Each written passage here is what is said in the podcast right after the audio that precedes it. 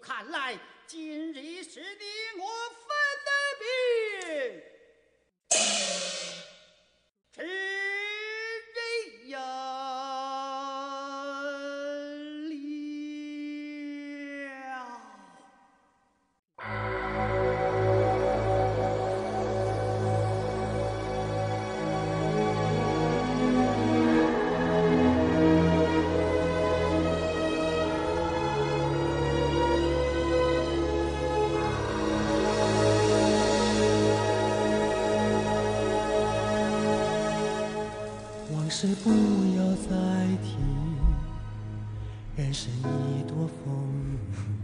咱开头为什么要弄这么悲呢？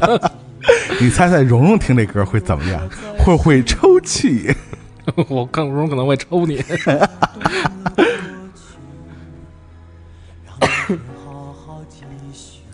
欢迎收听新的一期《天堂电源》，大家好，我是祖萌。大家好，我是安助理。对，这今天我这个这种配置啊，今天又是就俩人儿，这个大家就能呃猜到我们大概要聊的这个话题是什么了啊。就是上次和安助理我们俩人一起大概聊了一下，呃我们那期主题叫“戏说电影”啊，对，其实就是着着重在第一个字儿。其实就是戏曲和各种影像化那么一个、嗯一个一个流程吧。对，然后这个呃，后来我跟这个安助理要商量商量啊，本来这个按照原计划啊，就嗯是基本每一期节目是大概一个剧种啊，嗯。或者一个地方戏曲这么一个 速度啊，但是怎么着，呃 其实真是比较伤人，然后后来想一想，可能呃。第一个可能京剧还真的没聊透，也不敢说聊透吧，起码聊不透这东西。对对。，或者我们想说的一些点，嗯可能在上期节目里边还没有聊到，所以嗯。我们决定今天这期节目呢，我们再呃再继续和大家聊一聊关于这个电影中的这些京剧元素，或者说京剧对于呃中国电影现当代中国电影的影响对。然后呃，由于我们上期节目主要聊的是这个改革开放之前的 这些，是吧？这期终于迎来了改革开放的春风，这个呃台湾话怎么讲？叫古早味的这种是吧？对啊算是古早味是吧？然后这个我们今天就主要谈一下这个就是改革开放以后的这些呃。呃，你说戏曲电影也好，嗯。还是说这个呃电影中的京剧元素也好，所以嗯我们呃是，所以我会放第一个，就是也是很多人如果谈到呃电影中的京剧元素或者关于京剧这个题材的电影都会嗯。想到的这样一部，就是这是绕不开的一部电影。对对对，大闹天宫是吧？那没跑吗？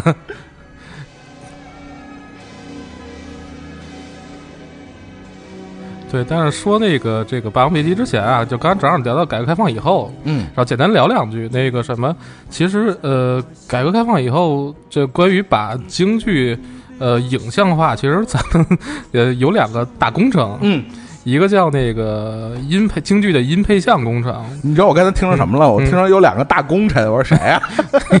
孟良和焦赞。孟孟良焦赞，对对，然后这个我为什么要一定要提这个事儿呢？因为其实上一期咱们说了很多，就是把京剧影影像化的一些一些电影，比如说梅兰芳先生拍的那些，嗯或者之后比如上期谈到的什么群英会啊、嗯靳东风那些，但是呃，这个音配像工程是一个。呃，如果说聊到京剧或者影像化是一个绕不开的东西，为什么呢？呃，它的初衷是因为，呃，在改革开放以后，其实呃很多呃传统艺术，尤其是京剧，他们很多的戏，呃已经没有传承，然后并且很多的呃优秀的演员，就是之前一波老的所谓的艺术家，其实他们慢慢就就是开始大的，尤其八十年代开始开始开始大量的去世，嗯嗯开始大量离世，然后包括他们那些那个 呃很多戏就是跟着这些老先生走了。对对，然后现在当时能找到的是什么呢？就是比如说，呃，民国时期，包括建国初期录的很多唱片。对。但是这些唱片是是没有影像的。大家就是其实，呃，咱们有时候说话就是说听京剧，听京剧，但是这个东西它毕竟是一个舞台艺术，它不光是一个呃音乐上的享受。唱念做打嘛，是对，然后所以就做了一个什么事儿呢？就是把这些老唱片找出来，然后当然当以当时的技术做对对这个音色做了一些修复，同时呢，呃，找了很多的，比如说呃老艺术家的家，就比如说第二代，就比如说、呃梅葆玖先生，嗯就比如说那个谭元寿先生，嗯去给他们原来这些老唱片去配像。就是在舞台上，其实咱们有时候说说什么半开麦假唱，或者就或者或者假唱，其实它不是一个假唱的概念，那嗯它就是通过，因为京剧或者戏曲戏曲这个东西以前都是舞台艺术，嗯嗯什么最牛逼？就是我看过梅兰芳演戏最牛逼，我看过金少山演戏最牛逼，没有看过人他是没有这个概念的。，对，所以就是让这些比如说有家人，并且家人也继承他们的艺术的，那就让家人来演。那没就比如说家人不干这行了怎么办？就让他们嫡传弟子来演，或者说让一些比较优秀的，比如说各个派别的当时的优秀的演员来把这个事儿重现在舞台上，并且记录于影像中。这是一个特别浩大工程，从八五年开始，一直到零六年结束，耗时二十一年。然后前前后后参与的工作人员差不多有呃三四万人。嗯其实这是一个非常珍贵，并且是一个呃很重要的事项。嗯为什么说这个事儿呢？因为刚才说有两个工程，然后 最近几年突然有一个特别嗯嗯不说奇怪吧，但是、但是有一些呃呃有一个新新进的工程叫京剧电影工程。嗯，一说这个，可能咱们听众有有一些听众会有一些印象，因为近几年的，比如说北京电影节 或者上海电影节，他会插空放一些那个什么所谓的京剧电影，嗯嗯 比如说什么三 D 的嗯。那个《霸王别姬》什么、呃什么那个 VR 版的，对，萧何月下追韩信，就是这些东西，嗯嗯嗯这是这个东西特别有意思。它是把这个呃一些传统的优秀的剧目，嗯通过电影的方式再拍一遍，然后找一些现在的一些比较呃年富力强的演员来做这个事情。嗯但是这个东西呢，见仁见智，因为这这个，因为比如刚才提到那个音配像工程，它是嗯其实是一个抢救保留的作用。嗯嗯然后这个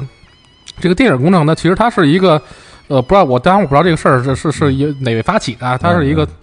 其实是一个再创作的过程，创新，是是一个再创作的过程。然后你就会发现，其实呃很有意思，就比如说它运用了什么四 K 技术、三 D 技术，然后包括它镜头的运用，嗯呃，都是以呃更多的一些电影的镜头运用的元元素，或者它的手法手法来来进行这个事儿。然后，但是为什么说我我我也觉得有些奇怪呢？因为其实大家知道，中国的戏曲不光是京剧，它是一个务虚的艺术，嗯就是它呃是通过各种呃模拟化的表演来表现这个呃美感，并且来还原这个比如说故事人物的心理，来表达意义。但是这个电影呢，尤其 就是就它你说要把呃，除非有是也比如说这几年一些或者说呃咱们比如欧洲一些比较前卫的电影流派，嗯，其实大部分电影还是我要拍的真拍的像，对。然后，所以就是大家看到，如果说有机会看到这些，就这几年拍京剧电影的话，当然，呃，有一些拍的非常好，但是另外一些你会感觉，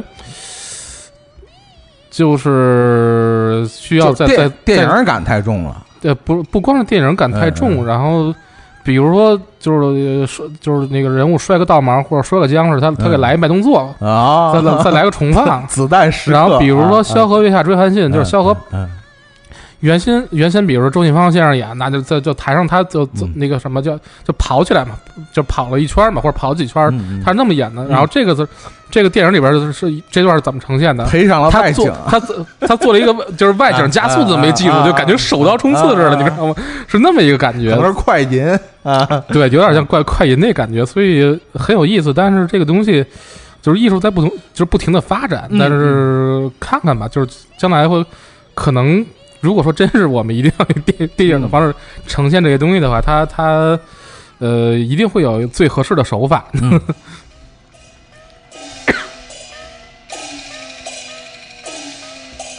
但是这个我不知道怎么你你觉得就是注没注意到一点，就是呃，只有就目前我看过的啊，嗯嗯。只有电影或比如说就就电视上的艺术，嗯就电影、电视，嗯。呃，可能有一些舞台剧、话剧，对，它是通过自己本身来展现，呃，别的艺术的，呃，就或者别的从事别的艺术的人的一些生活或者故事，嗯就比如说电影里边，咱们比如就马上聊到《霸王别姬》，嗯嗯它展现的是一个京剧，就是一些京剧演员的他们的就是以京剧演员他们生活为载体嘛，嗯嗯，这个故事。嗯然后比如说嗯，呃，电影里边就是演，就比如别的什么江湖艺人，就什么之类的，他嗯他说以以这些人的生活为载体的来做故事。但是我们熟悉的一些戏曲，嗯，不管京剧还是什么，你从来没有看见过，比如京剧舞台上演一个评剧演员的一生，嗯嗯，对对 或者评剧演员演一个什么那个什么越剧演员的一生，就从来没有这个事儿。对，我觉得可能这个表现这个呃从业人或者说戏中戏的这种表现方式，我觉得还是嗯。更多的是从这个近现代从西方的，我觉得一些呃，你说是戏剧也好，还是说文学作品也好，还是说呃电影诞生这个电影以后的一些创作也好，我觉得可能更多的观念还是从这个西方这个来的，所以嗯就是这种东西可能在咱们传统的呃曲艺形式里不会。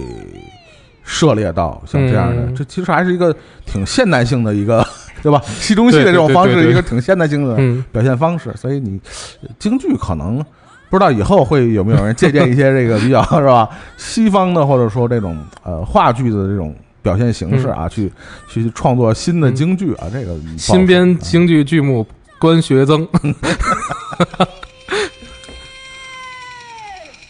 那我们刚才说了半天啊，嗯。我们这个呃一直好像就没说名儿啊。我说嗯。一直以来这个提到这个京剧主题的电影，或者是提到一个呃没法绕开的名字，嗯其实我们说的就是《霸王别姬》啊。大家其实已经被我 刨了几回了，其实已经。一听前面这第一首歌啊，嗯当爱已成往事》啊，这张国荣先生唱的这个版本，其实呃，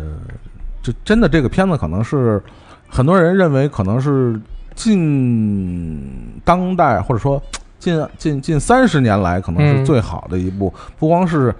同类同类题材的电影，可嗯能是最好的一部华语。华语电影，对对最最好最最起码最好之一吧。对对对。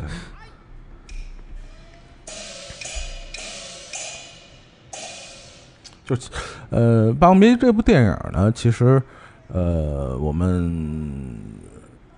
在以前的节目里其实也也也说过啊，对，就说过不止一遍，就是以各种的那个名义和和和角度来说来说这个事儿。然后，其实今天的这个我们提到的几部电影里边，嗯其实这个主题或者是这部戏，其实以不同的呃形式，或者说以不同的切入点，嗯不停的在呃其他的电影里边出现。就是我觉得《霸王别姬》这个主题还是，呃，起码从这个京剧题材的电影里边，还是一个挺重要的这么一个，你不能说是意象啊，但确实一个非常重要的元素在这里边。嗯，对，为为什么你觉得它会不断的被这个关于京剧这个题材的电影里会提到这这出戏，而不是其他的那个，其实我觉得啊，就是那个，因为其实京剧题材的所谓的电影，它其实还是它不是以京剧为主，当然它它它它其实还是讲的是人的悲欢离合它的故事。然后这个，当然《霸王别姬》这出戏，反正因为我看看戏也不多啊，嗯嗯它是少有那种就是悲剧，就是就是那种呃，就是完全悲剧结尾的那那么的嗯那样的戏。嗯嗯，因为其实你你以前比如传统的一些，不管是京剧还是什么，嗯你靠这个戏赚钱，你还是有一个，其实本来是一个很悲的故事，嗯然后但其实还是要有一个相对团圆结局来来挣这个钱。因为都是给人过生日演的，是吧？对对对，就是其实大部分的还嗯还是这样的。嗯然后这尤其是那个虞姬和霸王这这个历史题材，它是一个其实就是英雄失势，然后并且那个美人那什么嘛，嗯。就就其实它是一个其实呃绕不开的，就比如你谈到爱情，谈到悲剧绕不开的题材，然后它并就这这种简单的就是英雄失势，然后那个美人，比如说落魄或者美人香消玉殒这个东西，它这种简单题材反反而能赋予更多的故事的东西，或者说我我可以以不同的题材和角度来来来去借用这个东西，所以可能是是因为这个原因吧。就是可能刚才就像安助理说的，呃，在这个传统戏剧里边，这种呃纯粹的以悲剧形式收尾的这样的这个这个戏，可能真的不是特别多啊，或者说。呃确实有一些，但是呃，像《霸王别姬》这样的戏那么大有影响力的啊，包括这个、呃历史故事，大家也是非常熟悉的啊，也是说算是中国这个几千年历史里边非常典型的、少有的以悲剧人物或者悲剧英雄为主、主角的，是吧？对肯定不是以刘邦为主角的这么一出戏，对。但是就是这个电影，咱们其实就后来看戏以后，就或者或者听戏以后，我突然想到这电影里边有一个事儿，就是李碧李碧华老师写这个，就是这里边小豆子这个角色，就是张国嗯老张张国荣演这个角色，程蝶衣这就是他。他呃，所谓的一个心理上的性别的转变，他有嗯几个点嘛？比如说，他就就是被那个什么老公公猥亵，那是一个点。嗯，嗯对，然后另外一个就是让他唱那个什么嗯。思思凡吧，嗯嗯，然后就是我本是什么嗯那个女儿身，我本是女娇娥什么，嗯嗯嗯。就这个东西我本是男儿身，男儿身，然后又不是女娇娥，就嗯就逼着就就唱那什么嘛。然后他的的的，然后就是好像给人一，就是以前我看最开始只是看电影的时候，感觉就嗯感觉是，你要为了唱好，比如说一个旦角的角色或者一个女性演好这个女性角色，嗯很容易的，尤其被这电影影响，就是很容易就必须是这个演员必须得把自己。呃，整个的心理或者把自己整个的性别取向转换到一个女性的身身份上来，嗯但这事儿后来，其实你看戏以后发现这事儿不对的，嗯嗯嗯因为其实有大量的那个什么艺术家，就是比如他们是这个不叫反串，他们就是从事比如说旦角儿，就比如男性的艺术家嗯从事旦角比如说梅梅兰芳先生或者嗯四大四大名旦都是，然后其实他们生活中是一个非常有男子气概的那么那么一个嗯就那么一个人物嘛，嗯。包括比如说梅葆玖先生，然后梅葆玖先生的姐姐梅葆月女士，然后梅葆月是唱老生的，嗯嗯。梅葆玖是唱唱唱旦角的，然后这两个人以前还经常配戏，就是但是梅宝月 其实应该也也是叫先生，虽然他叫那个梅宝月先生，他其实生活中是一个非非常温文尔雅的那么一个女女女性，嗯，但是在戏台上她她是一个那个就是个演绎角色的时候，其实你感丝毫感觉不到那个她有一些丝毫的女性的身身份在里边嘛。嗯当然，这就是这个《霸王别姬》最开始，如果你只看电影的话，就是特别容易受这个误导。那体 体验派的演法是吧？对对，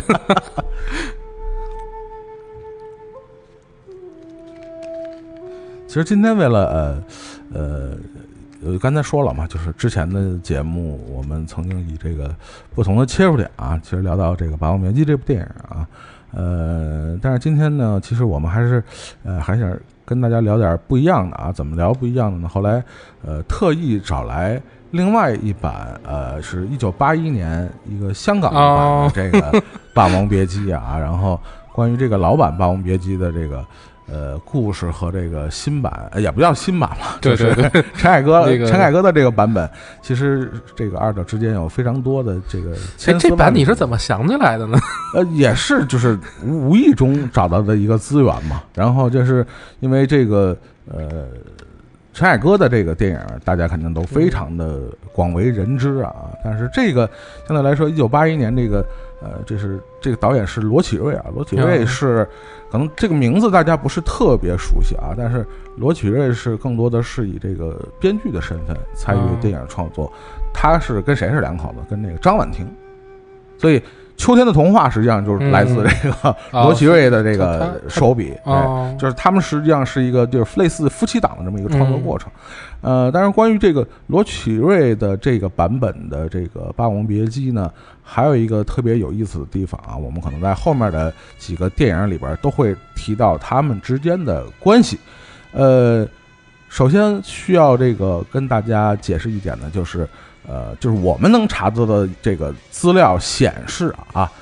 这个一九八一年的这个版本的《霸王别姬》是要早于李碧华的小说的。啊，这部对，电影刚才我还问问你对这个事儿，对对，这部电影实际上它的编剧就是李碧华。呃，我们能查到的资料显示，就是李碧华是先创作的电影，这个电影电视电影吧，算是、嗯电视电影的这个剧本儿，然后根据这个剧剧剧本的雏形，再把它丰满。丰满成一个小说，然后再再被凯歌导演又改成了一个剧本。对 对对对，就是，但是一说李碧华，其实我曾几何时买过一套李碧华全集，嗯尝试过就就就就就就看一看这什 啊么。啊啊！但是就李碧华老师这个语言艺术确实是，就不太符合，就就是可可能不太符合我的一些个就是读书的个那个习惯，就就就，但你会发现，这个东西它它反正就是写剧本或者他他那什么写写剧本合适的人，他不一定是是一个呃呈现成以小说方式呈现出来是一个特别合适的呃一一个状态吧。嗯嗯但是就是刚才就是你之前发给我这个港版这个《霸王别姬》的时候，嗯因为我就我大概扫几眼，等于它的呃结局是是是一个等于就是那个什么嘛，就是如果说我们读过李碧华那个《霸王别姬》那个小说的话小，说是沿用了小说的那个结局。对小说的那个结局，呃不是应该应该说小说那个结局沿用了呃八一八一版的这个嗯结局，呃。陈凯歌那个版本等于是对结局做了一个比较嗯。呃颠覆性的这么一个改编，呃，还有一个非常有意思的事儿就是，实际上罗启瑞导演在一九八一的年的时候，他在拍他的这个《霸王别姬》的时候，当时陈蝶程蝶衣的这个候选人选就是张国荣，但是因为种种原因啊，据资料显示是啊。张国荣当时的经纪人不同意。呃，所以经过几番努力的话，呃，还是没有成型。但没想到，呃，兜兜转转嘛，最后陈凯歌拍《霸王别姬》的时候，也是就是我们知道中间的故事，包括他想曾经想找这个尊龙去拍这个版本的这个嗯程蝶衣，但是最后兜兜转转这个角色最终还是落到了张国荣先生的这个 还是凯歌导演讲故事讲的好，不是说那什么，是呃 凯歌导演一开始给就就去去给那个张国荣去讲这个事儿，讲完以后，然后嗯。就据说是聊了大半天，然后张国荣马上就答应去演嘛。当然，我后来呃，我记得是有一次是看过另外一个采访的版本啊，曾经这个呃，这个陈凯歌导演说是，并不是因为这个尊龙不演，嗯退而求其次找的张国荣，据说就是就是几几方都同时在联络吧，啊啊，看看哪边合适，然后再确定这个人选。当然，这个版本很多了啊，但是不管怎么样，就是呃，程蝶衣的这个角色和张国荣先生的这种，你也可以说冥冥之中自有天意啊，嗯最终还是落在他的身上啊。当然，呃，我们说到这个老的这一九八一的这个版本，还有一个，其实相对于他这个张这个程蝶衣的这个扮演者，这个程蝶衣的扮演者叫叫什么来着？等会儿瞅一眼啊，不是特别熟，于嘉伦啊，嗯。于嘉伦。这个可能相对来说，呃，不是大家特别熟悉的这么一个演员，但是这里边的八一版的这个段小楼的扮演者月华，大家应该相对来说，如果对老的邵氏电影比较熟悉的朋友们，对月华还是比较熟悉的啊，算是这个非常著名的，也是当红的这个呃邵氏小生啊，也是去年呃去年的时候去世的啊。，嗯对，这个月华老师扮演的这个呃段小楼，其实如果大家能找到资源的话，可以看一下啊，嗯跟那个张丰毅老师的扮演的这个段小楼，其实还呃不不是特别一样的一个风格。嗯，对就港版的好像更温文尔雅一些。对对对对，对我们知道那个这个月华老师出演的这个角色，还基本都是以这种风度翩翩啊、温文尔雅啊，就是容易带点知识分子这种这种这种色彩出现的这种角色居多啊，所以这个。呃呃，我觉得相比较来讲呢，像刚才安主里提到的这个呃陈凯歌版本的这个《霸王别姬》，大家会呃非常呃，就这个电影本身也会把这个这句呃“我本是男儿身”这句台词啊，作为一个比较核心的一个传达的思想，在不断的这个在电影里出现啊。但是呃，八一版的这个倒是没有特别强到，比如说这个呃这个同性之间的这种这种这种关系在里头啊。它的更多的表现呢，还是一种，呃，我觉得还是挺挺普遍存在的一种依赖的这种感觉，并没有特别强调这种男性之间的这种 比较暧昧的这种情感关系啊。嗯呃，包括这个最后的这个呃结局处理上的大不同，其实，嗯，其实八一版给我感觉，它嗯更是着重于去表现大家最就最后就是就是各种天涯沦落人的那样一个状态。对，因为他一开始其实小说后来也是沿用了他的这个开头要阐述的这个主题啊，就是嗯所谓的婊子无情，戏子无义，这个。婊子本该在床上有情，嗯戏子只能在台上有义。这是他这个从呃八一版的这个电影到李碧华的小说，其实都在贯穿的一个嗯这种台上台下的这种这种关系。嗯呃，他更多的还是在说一个三个人之间的关系，就是呃段小楼和菊仙和程蝶衣之间的这种呃就是很很很难去去界定是一个什么样的状态。对对对对，但是并没有特别强调这种同性之间的这种这种嗯主题在里头，嗯包括他最后在呃电影的结尾里边，呃，就是就是文革结束了以后，段小楼、段小楼和程蝶衣全都去了香港。嗯去了香港以后，然后就是也不能说风风烛残年吧，反正就是就是落魄了嘛。就是里边用了一句词，就是“末路的霸王只能以这个面目模糊的这种身份在这个都市里生活，就是非常落魄的一个感觉。呃，程蝶衣也是只能给这个京剧班去去化作为一个化妆师嘛。然后两个两个就是上了年纪的老男人，后来在这个。这个青花池子里，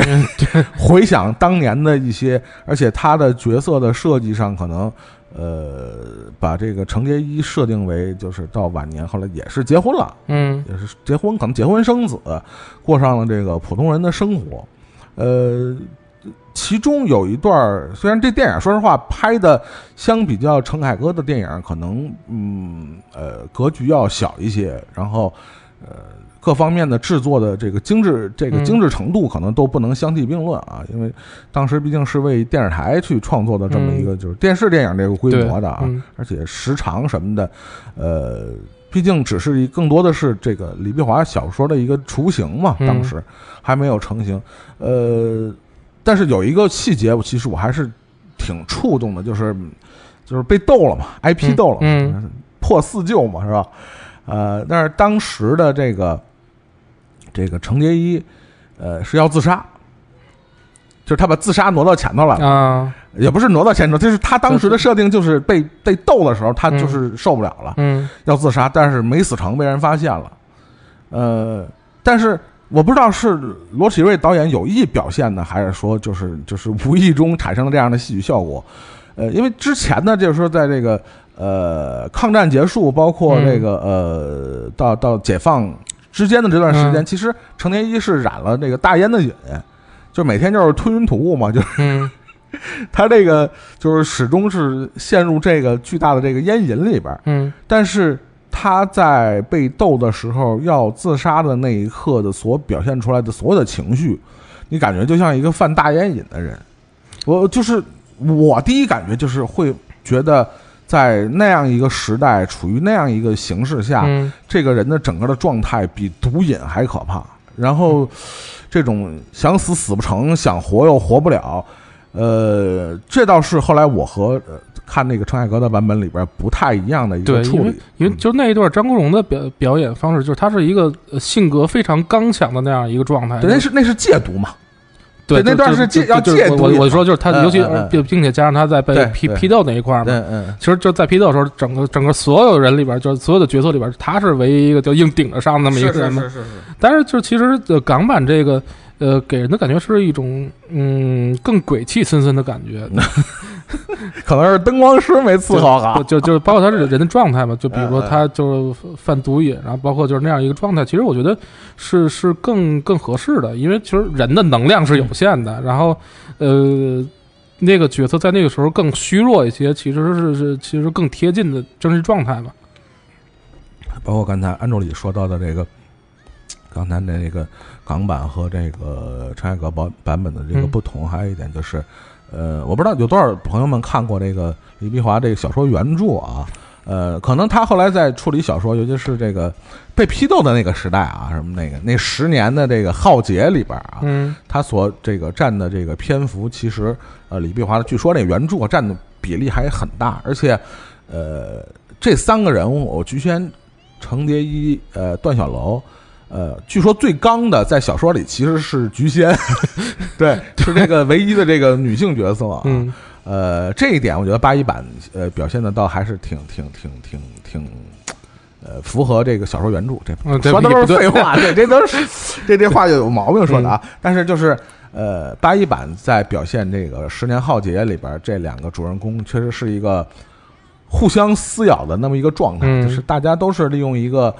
你你可以说是都是受害者，然后嗯同时也是加害者，就有那么一瞬间，俩人从互相这个我们现在讲话互相怼、互相 diss 啊，变成了就是一种发泄情绪，然后把他对就是这两个人这办事的这些情仇啊，都在嗯那一刻都发泄出来了，甚至说以一种特别极端、恶毒，甚至是残忍的方式。当然，我们觉得这个符合那个时代的时代特点。是吧？符合那个时代的时代特色。但是呃，整体来说，这个呃八一版的最后的这个呃情节的这种安排和处理，呃，怎么说呢？有它呃有它值得玩味的地方。嗯呃当然，我觉得两个版本各有各有，谈不上这个谁好谁不好。啊嗯就看你更倾向于喜欢哪个版本。对对对，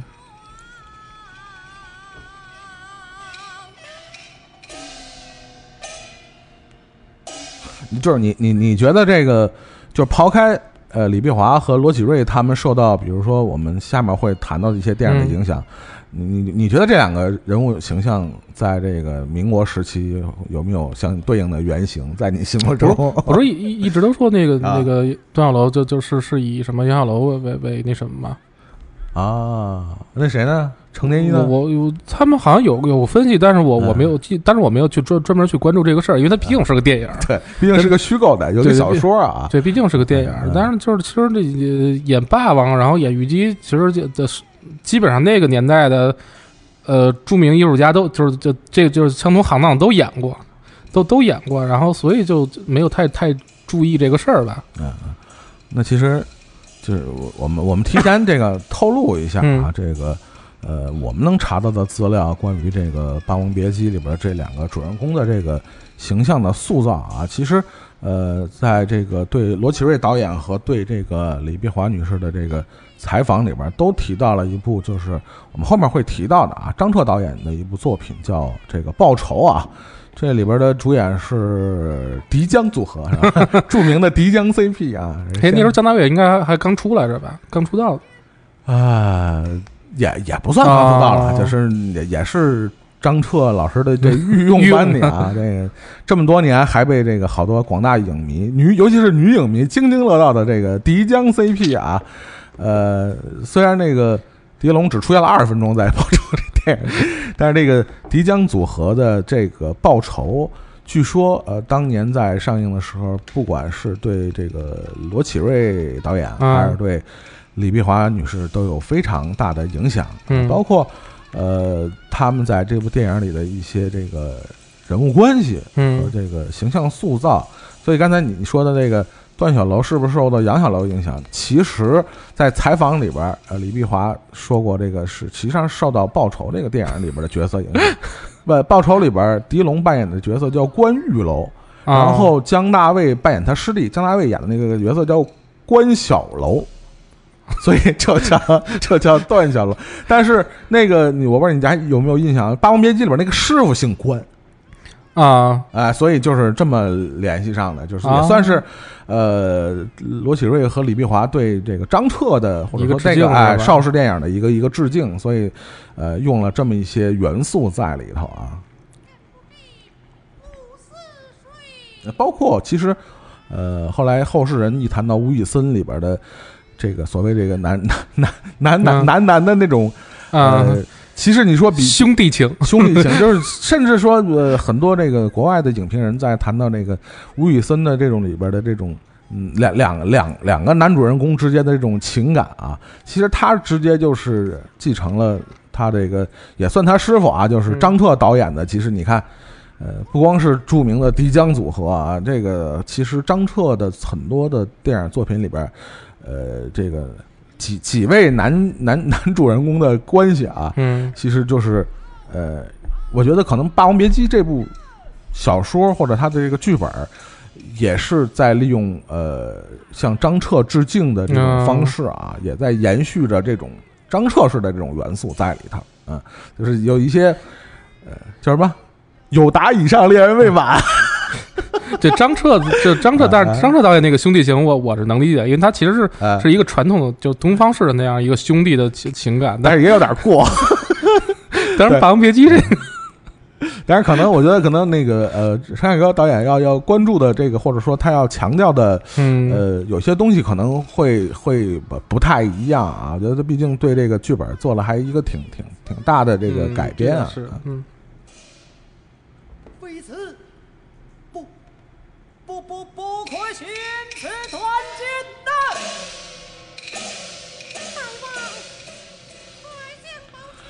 呃，其实说到这个陈凯歌导演的这个《霸王别姬》这个作品啊，呃，多少年以后，当陈凯歌导演推出另外一部作品的时候，就非常难免的会拿来和《霸王别姬》做比较，因为确实还很像啊两个题材。当然，嗯，怎么说呢？这个，但是还是还是不不太有可比性，我我觉得是啊。嗯，就是我们要说的下面一部，就是来自陈凯歌导演，算是他这个就是两千年以后的一个、嗯一个比较重要的作品，就是他以这个算是以梅兰芳先生的生平为嗯这个蓝本啊、创作的这个，这是原创剧本啊，是吧？对，这这应该是原创剧本，对。当然，这个这个电影其实当时上映的时候就是争议很大，就是这，当然这就这个东西你也没有办法，就就这，他以梅兰芳为题材，然后并且就是因为你知就是你知道梅兰芳先生他就是从他刚出名开始，嗯。一然后就是有美党这个概念，嗯就是就所其实咱们所现在所谓的粉丝群，嗯嗯。就是那时候就是那就那时候的美党就开始满世界跟人去撕去，嗯嗯这当然这这这也是去支持梅兰芳先生的艺术，嗯然后包括就是陈凯歌导演拍电影的时候，就是其实到现在梅兰芳先生建国以后，他被我们称为人民艺术家，其实他大还有大量的粉丝，然后那个包括梅梅先生当时他家人也都在世嘛，嗯，对，所以 就是拍这个电影，我觉得他压力应该还挺大的。就是好像呃，当时的这个呃我不知道是什么什么什么什么是艺术指导还是、嗯反正是是梅葆玖先生肯定是盯着来着，嗯 这个这这个剧好像也是获得了这个梅家人的这个认可啊，哦就是起码一些呃人物形象的这个塑造上，应该是得到这个梅家人认可的。我我记得是啊，嗯印象不是特别深了啊。那梅葆玖先生那？那他那就是对这个剧本能首肯，我觉得就是心心胸还是挺挺宽广的。嗨，呃呃，我我其实后来我不知道你有没有印象，那个这个徐浩峰的那个影评集啊，啊曾经提到这个梅兰芳 梅梅兰芳这部电影啊，嗯有一句话我印象特别深啊，徐浩峰说这个梅兰芳这部电影把这个呃《霸王别姬》里边的所有的瑕疵都放大了。对这你你怎么看那个梅兰芳这部电影？那个，就其实如果说就把这电影不叫梅兰芳，然后就就是或者说你你把把把这个主人公改个名字，就改改成什么张兰芳、李兰芳，你会发现其实它就是一个正常的电影，正常电影，然后它有一些呃撒狗血的地方，嗯嗯也就是其实就是撒狗血，其实是一个呃戏曲或者曲艺界经常用的话，就是说嗯说就是等于这个演员在台上有一些呃过度表现，他叫夸张的，对对，就叫撒狗血，就就是包括他他这个电影英文的那个名字应该叫什么《指枷锁》，我记得是，没注意 因因为当因为这电影当时上映就是当时上的时候，我还是真真是去嗯去看的。啊，电影院看的，我就就印象很清楚，他好像名字叫《指枷锁》。其实他他表现的就是就是这边，比如李敏儿演的那么一个唯唯诺诺的形象，嗯。然后他就一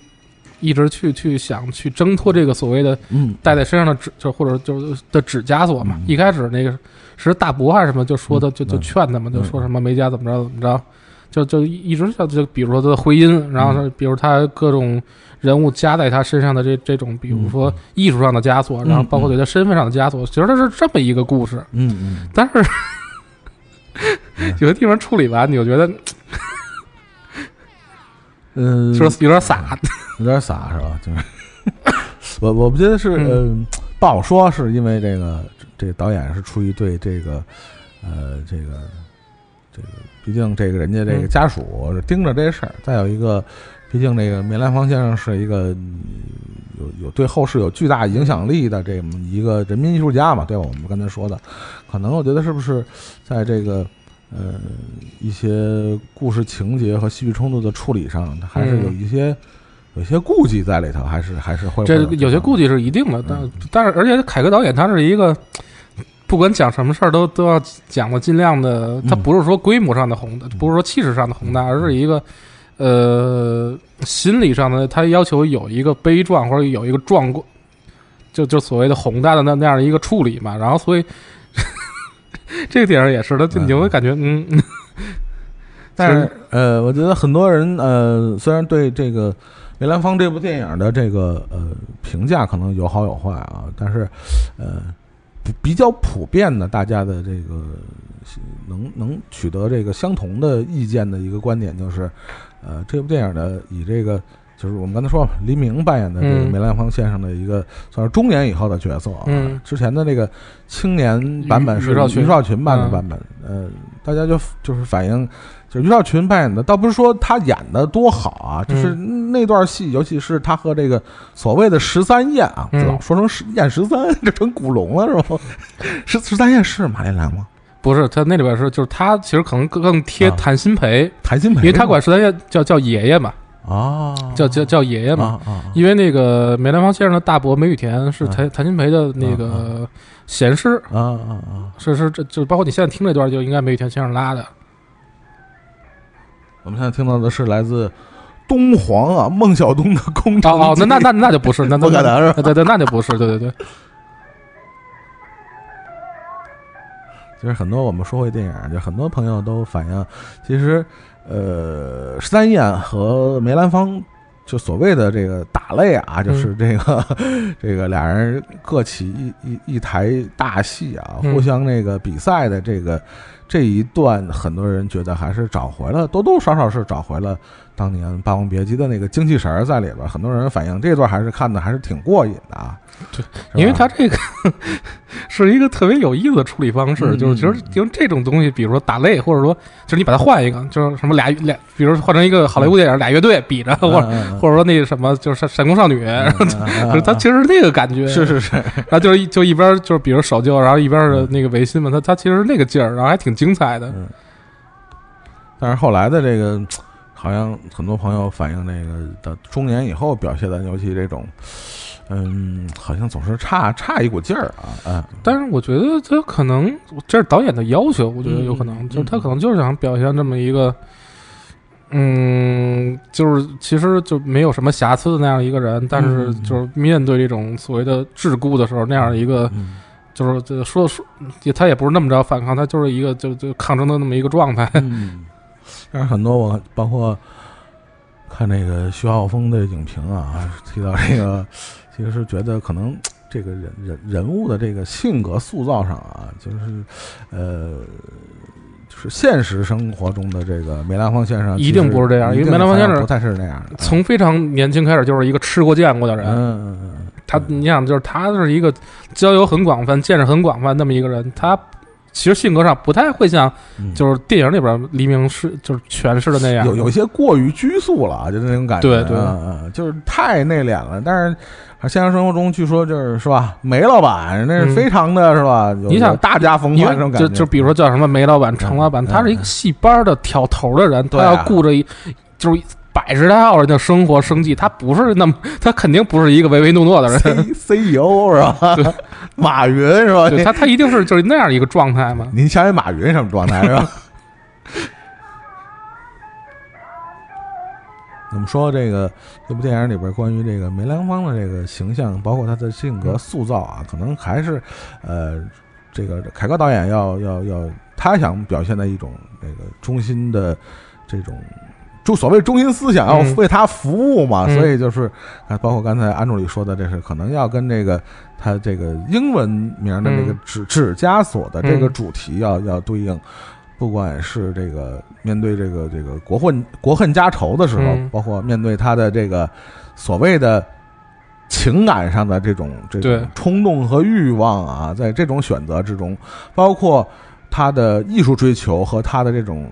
这种所谓社会担当嗯之间的这种选择，可能都是一个指枷锁的一个东西。我可能觉得，可能这是陈凯歌想想表现的一个主题。但是我们说回这个里边的这些京剧元素，不得不提到的还有一个里边非常重要的一角色啊，嗯就是这个章子怡扮演的这个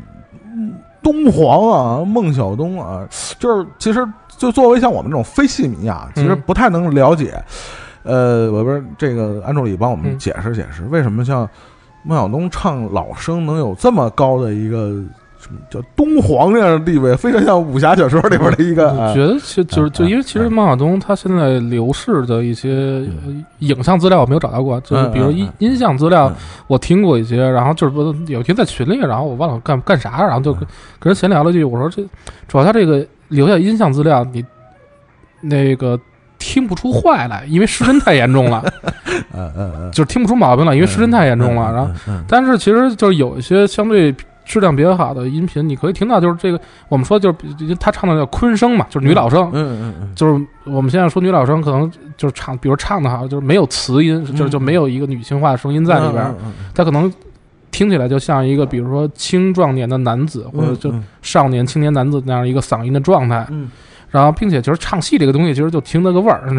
就听那个味儿，然后就嗯它就就是它有一些处理上确实是是好，然后并且他应该是就是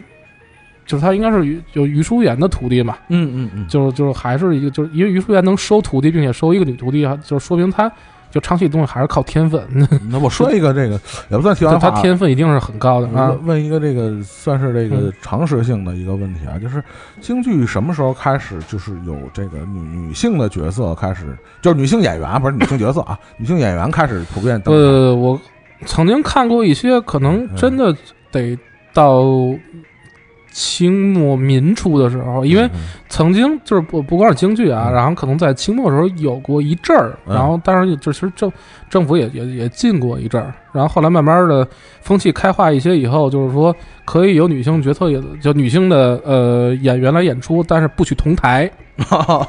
就是你要不然这这台上全是女的，要不然这台是是就是就是从什么老生什么的的丑角，然后到什么旦角全是女女演员，要不然就全是男的。啊，他其实他是这样一个过程，一直到民民国，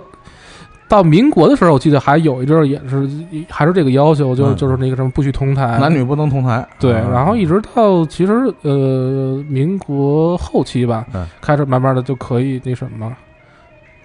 其实好像不光是，就是我我我我我不虽然没没嗯。没为这事儿特别做过这个研究或者这个考研啊，嗯。就是呃，不我就不光是京剧的问题，包括我们熟悉的很多的这种世界各国的这种比较传统的这种嗯。戏剧形式啊，嗯。包括什么芭蕾舞什么，其实好像最早都是男的，都是这个问题，好像都不让女的参与，嗯，对，就就这个其实是一个就时代的价值观的问题，社会风气的问，题，就社会风气的问题嘛。对然后这，并且其实就是，比如说旦角来讲，就是男的，就是所谓的就是一男旦，然后就就是些男旦唱旦角，他其实他是有呃，如果说真是合适的话，他是有很大优势的，嗯嗯是他气足嘛，嗯嗯，气足其实，很多就是就是唱腔这方面其实有很大优势的。但只不过就是现在，就比如说慢慢大家都就社会风气慢慢更更更现在以后，然后大家可能就就是就就是这样一个状态吧。就就是毕竟女性她从嗓音和呃身段来讲是更更贴近女性化角色，对并且她心里的那个诠释也也是更贴近嘛。对，我们现在听到的是来自孟小冬的一个唱段啊，《二进宫》啊，这个二进宫，我我曾经听说一个这个说法啊，嗯这个叫“文怕进攻，武怕虎斗”是吗？是是有这一说法吗？我我这个我我没我没我没啊太太听过，对嗯，就是比较这是比较难的一个，就是嗯二进宫，再一个是这个这个龙虎斗，说这是可能是这个龙龙虎斗我没有听，我我没有听到嗯过。二进宫，反正我二进宫整出戏我没有看过，然后就是他有一听的都是折子戏是吧？对，就是有些戏胡什么之类的，就是听过几耳朵。反正他因为呃，就是唱段上嘛，就是就这段这段二黄嘛，嗯嗯就是就是他因为他是几个人物，然后就就这样唱的话，可能是其实说白了就是还是唱腔上包包括他那个什么。呃，情绪上处理问题吧，因为其实很多，就比如说什么男怕夜奔，女怕思凡，就就很很多这种东西。嗯，但是嗯其实你听专业人去解释这个事儿的时候，你听的就觉得就跟没解释一样。就是差不多，就没听出哪个难哪个不难，反正听着都挺难的是吧？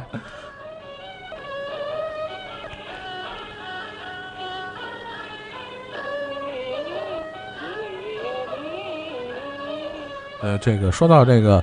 陈凯歌先生的这两部作品啊，你现在说谁都是先生，就是习惯了啊。就是呃，梅兰芳和他那个早年的很多人认为是巅峰之作的这个《嗯霸王别姬》，呃，不得不提的就是经常被拿来做比较的，就是这个主演的这个表表现的这个水平啊，就是我觉得其实也有不太公平的地方啊，就对这个。呃，就是黎明也反正挨了很多骂，这个呃，他们所能这个呃，我觉得能能能表现的这个空间，其实在角色设定上，其实给的是不一样的。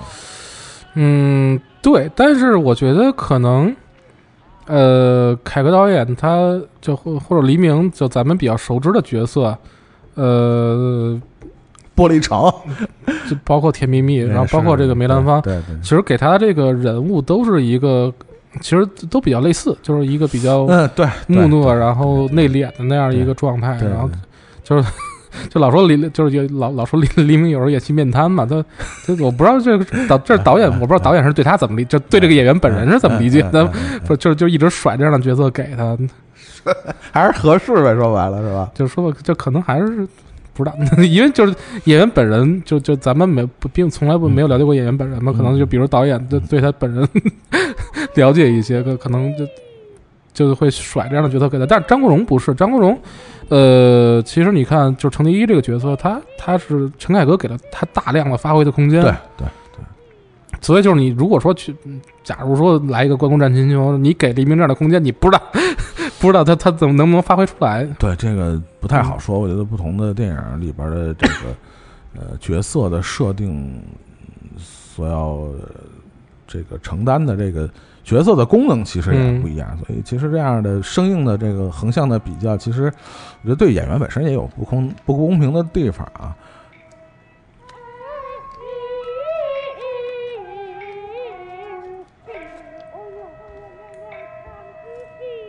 但是，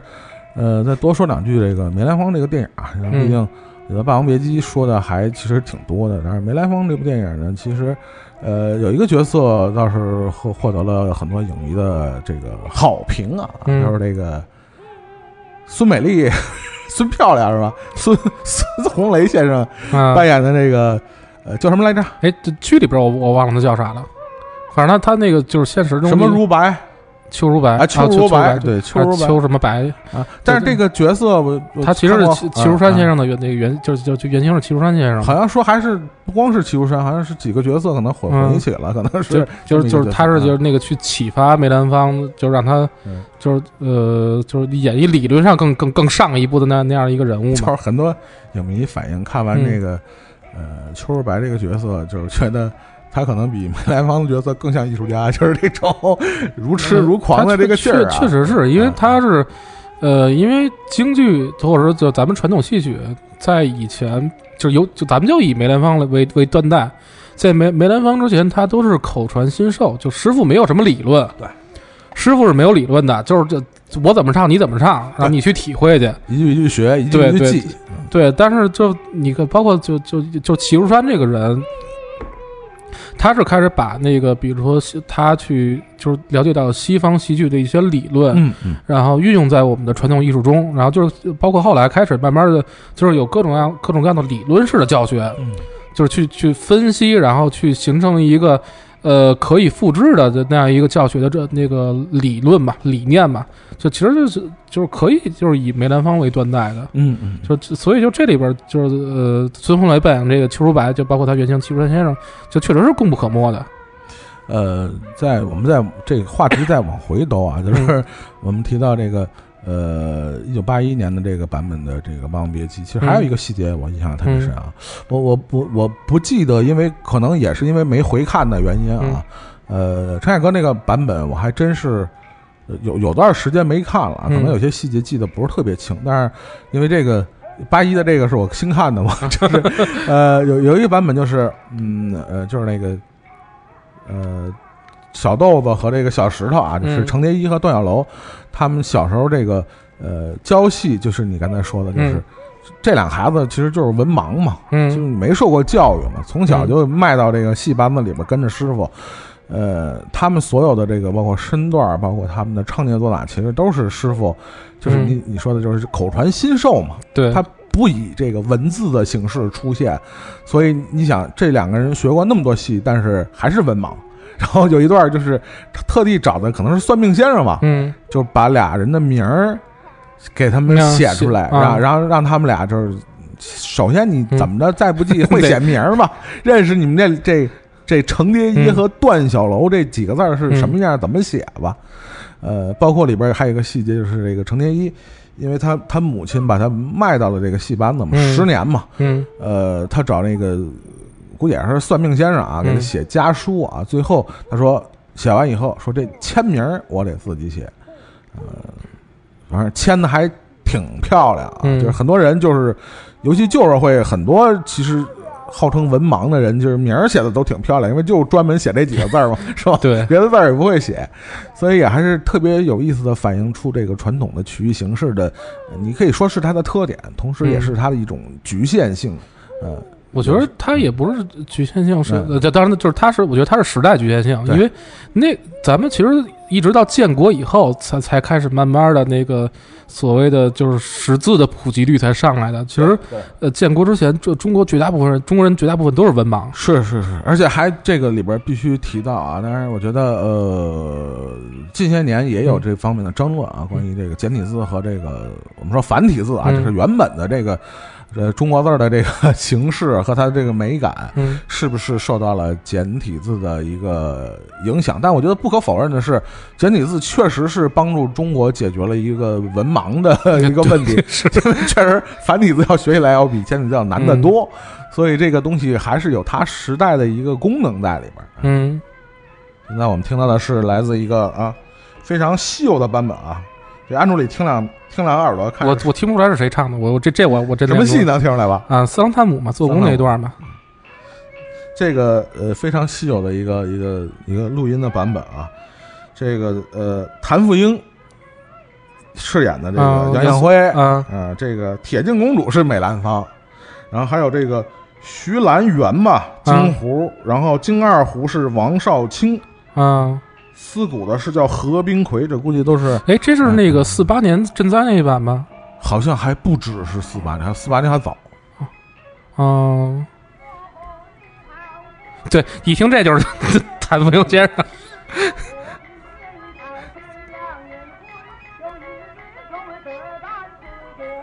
其实这个斯兰汤姆这个，就刚才我们也是聊到啊，可能整出戏大家可能听过的不多啊，但是各种晚会上那个折子戏，大家对。听的还挺多，所以相对来说，斯兰汤姆那个唱段还是大家比较熟悉的啊，啊对，因为这个跟着跟着都能哼啊，就是就是大名戏嘛，就是。是是世界名曲儿。包括还经过这个是吧？那那个郭德纲先生，虽然很多人说有梆子味儿哈，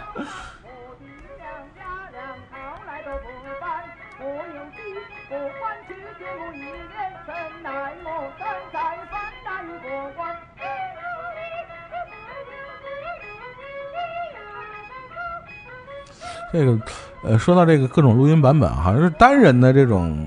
版本留下来挺多啊，真是这个几个人一块儿唱的版本，还真的还是挺对，因数量非常有限，因为其实几个大腕儿啊，对大就就就是其实就是因为腕儿太大的关系，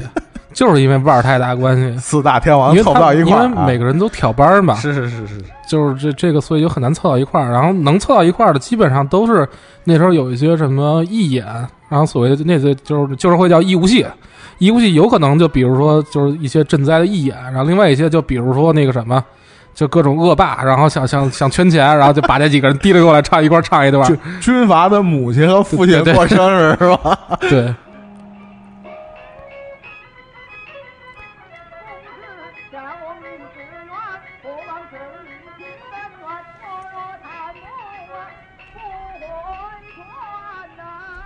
但是这个我们从呃陈凯歌的这个《霸王别姬》和梅兰芳这两部电影啊，其实这个倒是我我提前没跟那个呃安助理这个打招呼啊，这个我们下面听一个唱段啊，也是非常非常少见啊，非常难得的一个版本，还是四郎探母啊，这是也是谭鑫培先生留下的一个版本啊。嗯能听出这个非常 浓重的时代感。，嗯，选自这个一九一三年的百代唱片留下的这么一个，祖萌就我刚我刚要说这个事儿，就是就是这段录音它少了一句话，哎哎，就是那个年代，就是一几年的时候，就是开始有唱片公司来录这东西，然后最早就是百代，嗯。然后他这个唱每每段唱片唱片下面有有都都会有句有句什么话，就可能有个那个什么报幕的，嗯百代公司请谭鑫培老板，比如说唱做工、嗯嗯，唱卖马嗯，但是他是怎么说的呢？嗯他他带着韵韵白说的，啊他不他没说百代公司，他他好就是现在你能找到他说博代公司，博代公司，走大字儿还？走大字儿的特别逗。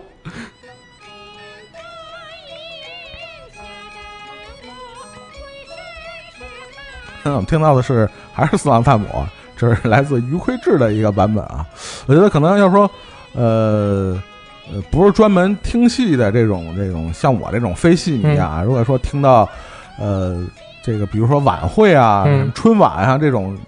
他们这个请一些这个这个先生来唱这个，我觉得很多人可能没准就是听的是于魁智的版本，也有可能。对对对对，于于院长是现在 最最就是或者前几年就最最最晚会上最最常见的那个什么嘛，就什么都能唱，就是这羽泉也能唱是吧？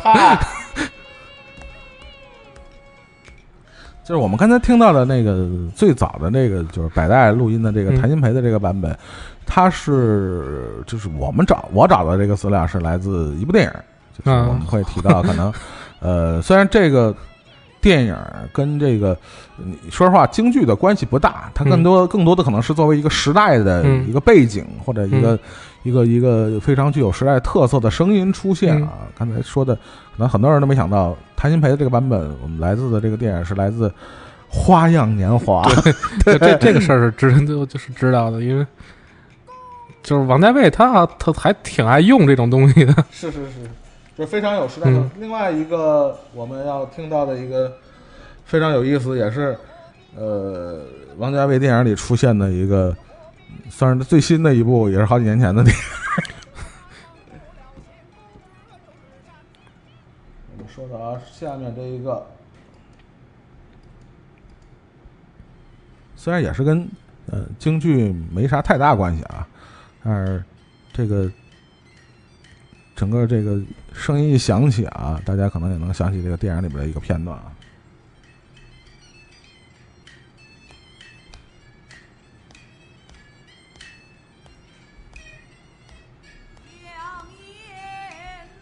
还是杨艳辉，就是为 我王家卫可能就认这一句，就是呃，我们说的这个电影是这个《一代宗师》啊，嗯一代宗师》里边有一段也是这个宫保森啊，嗯。这个精武会的会长啊，嗯。宫保森带着宫二来到这个金楼啊，佛山的这个金楼，但是后来呃叶问赢了以后，我们看到那个牌匾叫嗯。共和楼啊，嗯。当然跟这个呃。王家卫导演自己没有非常详细的说明他的这个，呃，这段这个，比如说有什么隐喻啊，嗯或者有什么时代背景。但是前后，呃，很多人分析前后几个版本的《一代宗师》的细节上处理上，尤其他最新的所谓的三 D 版的嗯重映重映的时候，他用了一些呃注解，呃，可能这个共和楼和当时的所谓这个南北的那呃，联省自治就是啊陈炯明这个事儿，当然嗯你也知道，咱们上学的时候，陈炯明是一个什么定位嗯是吧？包括现在不能说方案，但是很多历史资料显示的可能跟当初我们去理解的，呃，不是特别一样。嗯就是联省自治和孙中山所要倡导的这种中央集权式的这种制度，可能有一些呃。这个我觉得大家如果感兴趣的话啊，可以嗯看一下资料啊。呃，当然回到这个像《一代宗师》这样的电影里边儿，我们知道这个像王家卫这种细节癖的这种人是吧？他会运用到，其实我我这也特想问你，就是这个这个唱段被用这么多，我觉得可能咱开玩笑说是他可能就熟这戏或者就熟这一段，但是我觉得多多少少可能还是这个戏所所承载的一些东西，可能是他想要表达的一些嗯对，因为其实这个戏就这段呃这这段杨杨景辉杨杨艳辉做宫院就这一段唱，它其实都是水词儿，都是水词儿，但其实呃它更多的是一个成为了一个标志，就是。就是呃，一个离散，然后身不由己的这样一个情感的那样一个呃象征性的那样一个标志，因为就是这首唱词被大量的运用，包括就是那、呃很多，就比如说解放以后，或者说那个呃叫什么，叫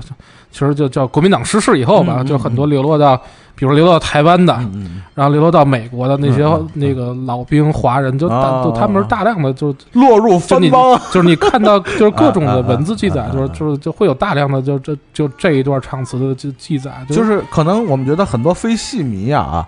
就不太能理解，嗯。比如有些文字记载，就刚才嗯。你说的这种情况，很多人会一听这个唱段就眼泪哗哗的，就是这种可能非戏迷不太能理 get 到这个点，就可能就是像你说的这个这个时代背景，可能有有有很多的关系，可能嗯。对，而而且就是这段其实，呃，杨艳辉这个角色是一个反义，就是他，我就如果说他区别于传统的戏曲中的主角来讲的话，嗯。他是一个反英雄式的角色，嗯嗯嗯。就是他其实投打降派，就是就是打仗就啊打败了投降了，然后还不敢报真名儿，对对对对对，但但但是他其实是呃是一个怎么讲？就是其实他表表达的是一个呃人最基本的情感的问题嘛，就最基本的情感就是这个亲情和一个呃所谓的离乡这样的一个状态嘛。嗯嗯。其实他还是从某一些方面是是很能打动人的。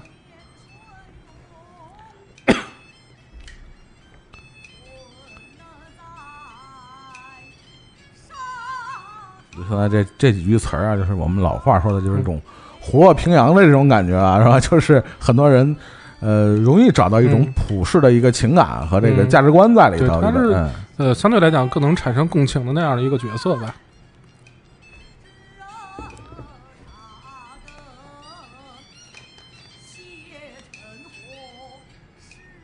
这个刚才说了，呃，两部是第五代导演陈凯歌的一个非常呃，在他的所有的作品集里边非常有影响力和代表性的两部作品，就是《霸王别姬》和这个《梅兰芳》啊。嗯当然，我们呃，其实我在呃策划这期主题的时候，嗯其实我我记得跟呃安卓也是聊过，我觉得还有一个不得不提的京剧元素对呃华语电影的影响。当然，我们更多的之前提的都是呃，这个大陆这边啊，对内地这边嗯这个、这个不同的时代、不同的阶段的这种影响。还有一个我觉得非常呃不得不提到的影响，就是 他在呃香港电影，对尤其是香港电影的嗯它的一些重要的元素的影响，所以我也特别。呃，其实这种影响更多的可能是隐隐性的，不是那么显性的啊。但是呃，所以选来选去呢，选了一部呃，相对来说可能我们之前的这个节目里没有提到过，或者很少提到过的这个电影啊，就是来自这个呃，就是我们说回头嘛，嗯，八一年那个版本的这个《霸王别姬》的嗯导演罗启瑞，他后来又拍了一部叫《七小福》，这个作品呢是洪金宝主演的，对，其实就是洪金宝演他自己的师傅，对演他师傅嘛，对，应该叫于于占元于先生。占元，对对对。然后这个呃，于占元先生的这个形象，这个呃，这个被他这个，所以可以说是他最最喜欢的这个徒弟，嗯是他的大徒弟啊，就是。呃，我们知道这个后世非常著名的，甚至可以说是这个成为这个香港武打电影和武术指导成为他们半壁江山的，就是其实可以叫袁家班啊，嗯。虽然被后来变成了比如说程家班、洪家班什么各种的这种的，但是所有一切的开端都是来自呃我们说到的这部电影就是《七小福》，嗯。这个是完全是呃可以说是以这个洪金宝的这个亲身 经历为改编的啊。对，就是不光是他吧，就你看那对边儿，几乎就所有现在能见着那老几位都在。对，就所所所谓的这个七小福，呃，严格意义上来讲，并不是就七个孩子啊，嗯呃，这个于于占元先生，严格来讲，从呃我们查到的资料，算也是北京人，应该是啊、嗯学的京剧，然后在呃来到香港以后，成立了一个京剧的这个学习班啊、培训班。他就是北京人，就是那个电影里边不是有一段吗？就是那个裁，就上海那裁缝，对对，敲门就管他叫小山东。他说我不是小山东，我是老北京。就这哥们儿可能以为说北方人都是山东人是吧？这是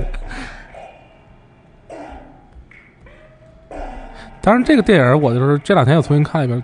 真好，真好，真好，真的好。真情实感，真人真事儿啊。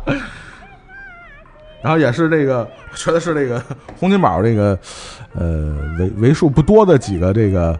就是非这种呃，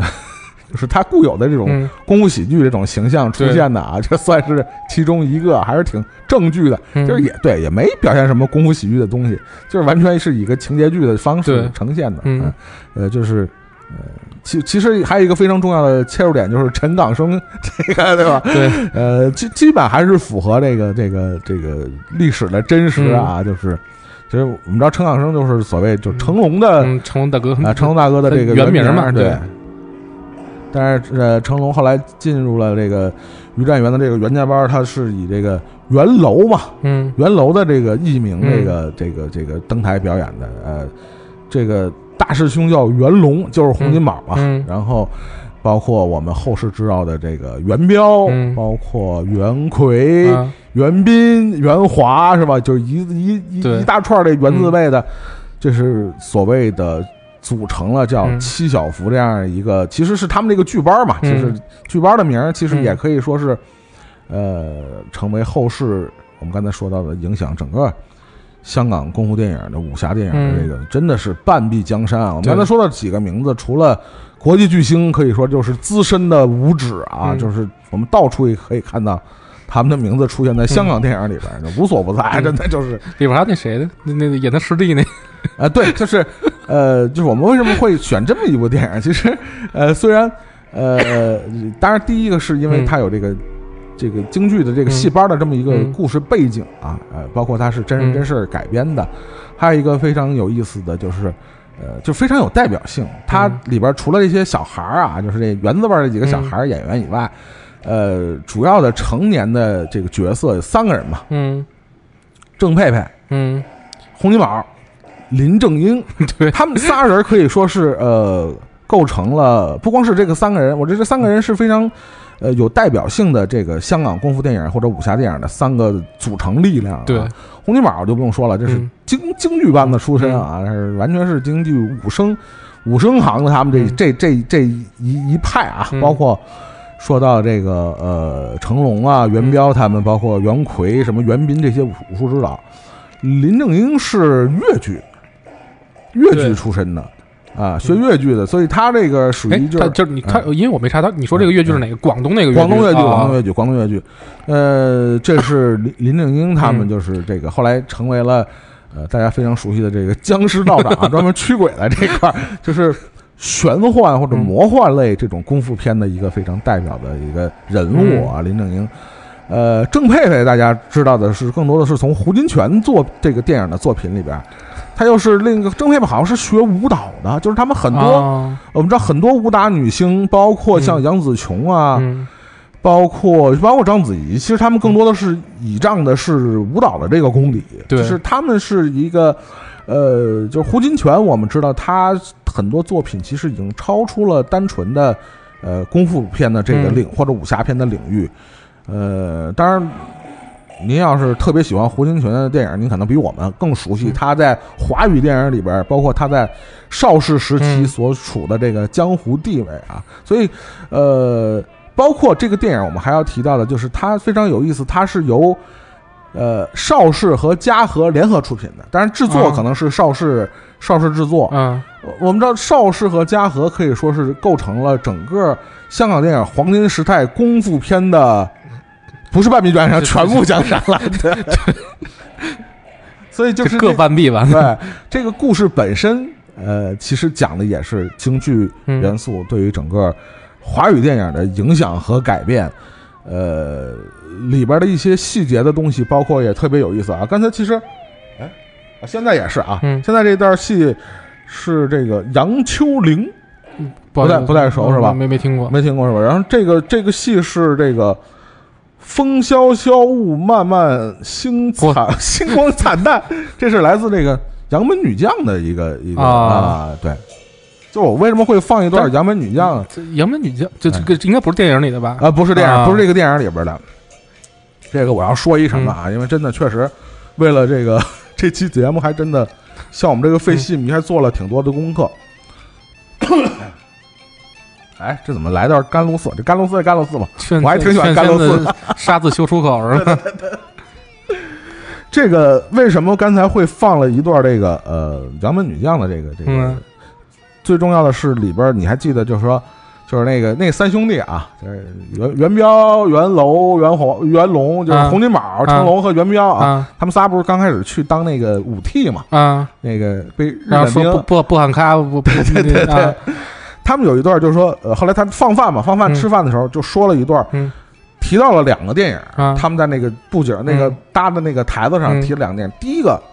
呃，是《独臂刀》，《独臂刀啊》对于呃整个华语电影就是功夫电影的嗯。这个影响力，大大家自不用提啊。嗯如果你你嗯。不知道这个。独臂刀和张彻的电影，这这有多大影响力呢？自己自行嗯。自行查去是吧？再有一个，他提到的一个电影，其实特别有意思啊，是一九七二年的，叫《十四女英豪》。这名儿听着就特别。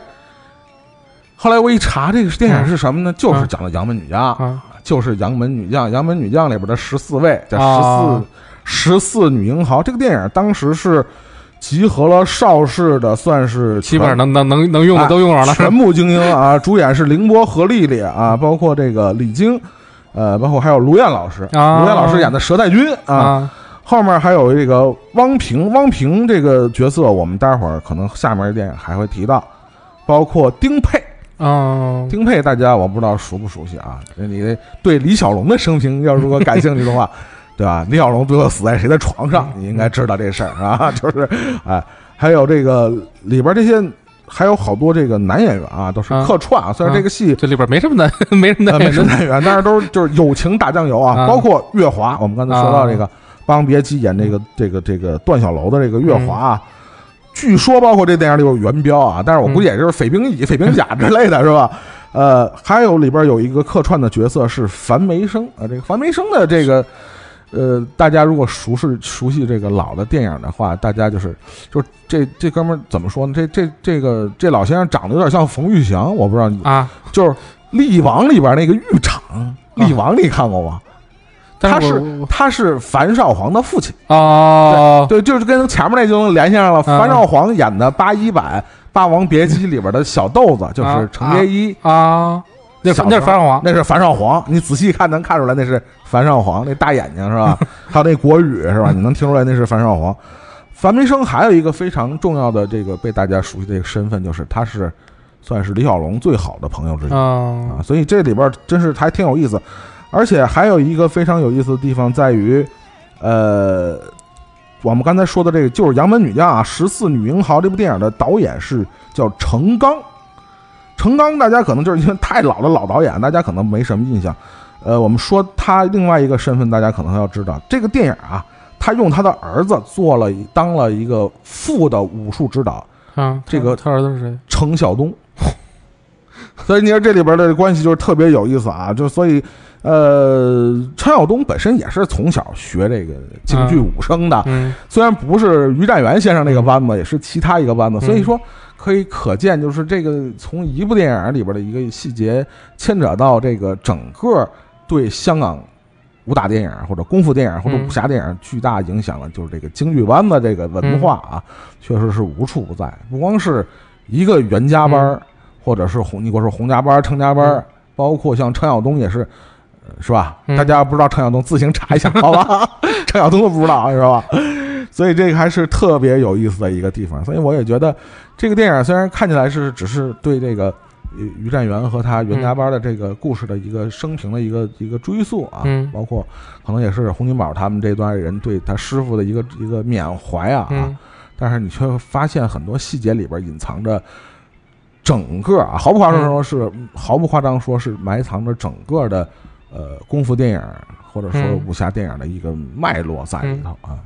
对，而且这电影里边，我觉觉得其实有一点，呃，处理的非常好，就是他是把这个，就是他师傅这个生平放在那个时代大背景下，嗯时代大背景下，然后你就是他其实就是对观众来讲，因为我其实大部分观众没有经历过那个那个时代，包括就大我们也大部分人不是生活在香港，但是你会他会让你产生一种共情，就是呃，就在这个一个革新换代的背景下，就是香港那样一个就是。接纳百川的地方，然后他是，比如说，他是收留了那些，就其实看《一代宗师》也是嘛，最后嗯，那条街上什么五湖四海那些什么武馆都都开在那条街上，其实他对这个于占于占元先生，他也是这个，他他接纳了一些呃传统的东西，然后他所谓的其实就是逃到了香港，但同时在那个时代里边又开始有大量的新鲜的事物，然后香港是前沿阵地，然后进入以后就是那个革新换代，的状态和过程是是是，呃，就是在这个电影里边处理的是是是非常妥当的，然后并且也是因为这个原因，就是他那戏班开不下去了嘛，对，就是你可以看到，就是他的观众永远是那么几位，然后越来越少，对对对，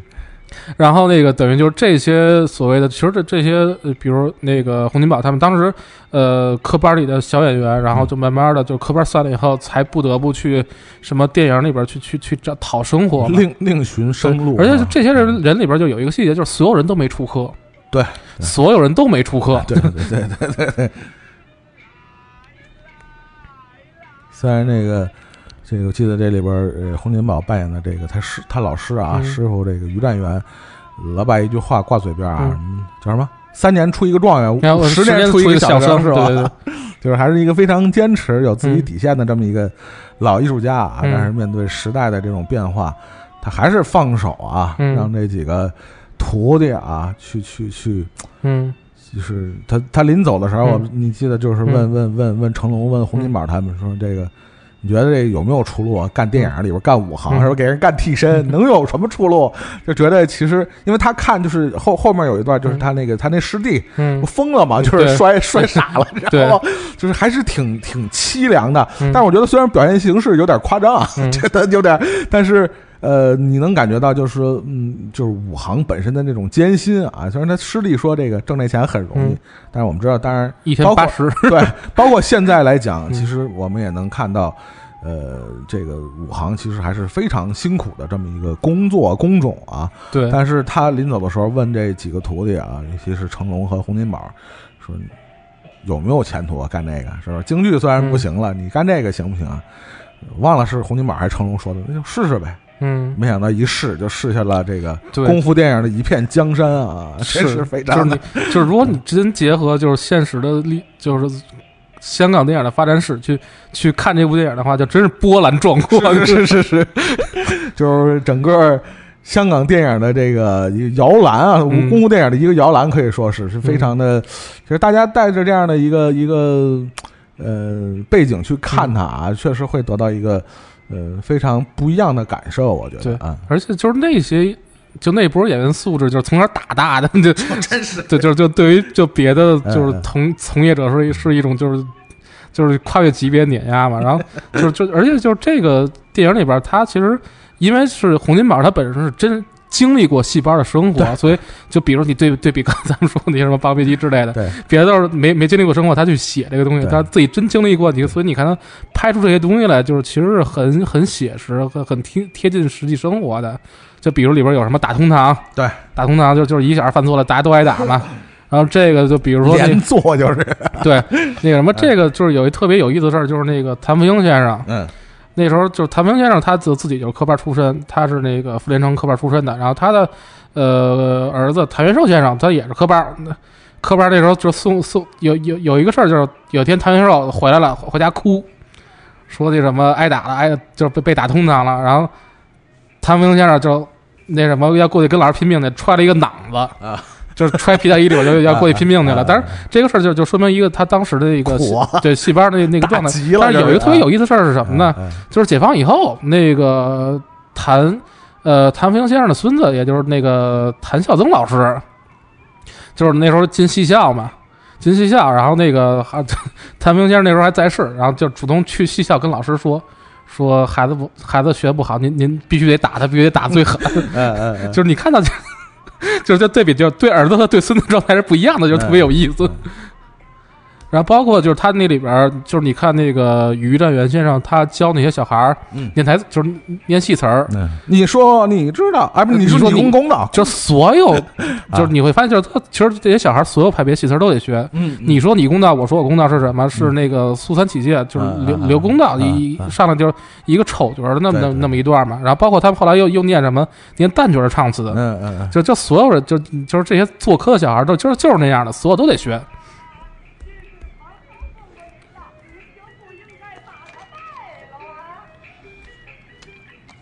这个呃，其实今天的这个节目呢，等于是我我，哎，昨天还是前天啊，嗯。反正这时间很短啊，就是在这个安助理给我练的片单的基础上，生插了两个片儿，但是这个时间太短了嗯。啊，这个安助理勉强把这个七小福什么那个看了一下，然后这个另外一部片儿呢，这个可能真的资源也不是特别好找。报仇我都我就没就没找着是吧我我就没找着那个我也是一个无无 就是无意当中在电视台啊。看到的，就是正好放那个电影。我们下面要说的一个也是特别挑出来的一部，比这个《教父》时间更早的，这是来自这个呃一九七零年的一部电影啊。这个是吧？七零年这个大陆这边什么情况，大家也知道是吧？嗯这个，但是呃，为什么要把这部电影挑出来呢？第一个肯定也是符合我们今天的主题，也是呃一个一些京剧元素在这部电影里边啊。呃，这个报仇呢是张彻先生的一部，呃，算是后世影响也很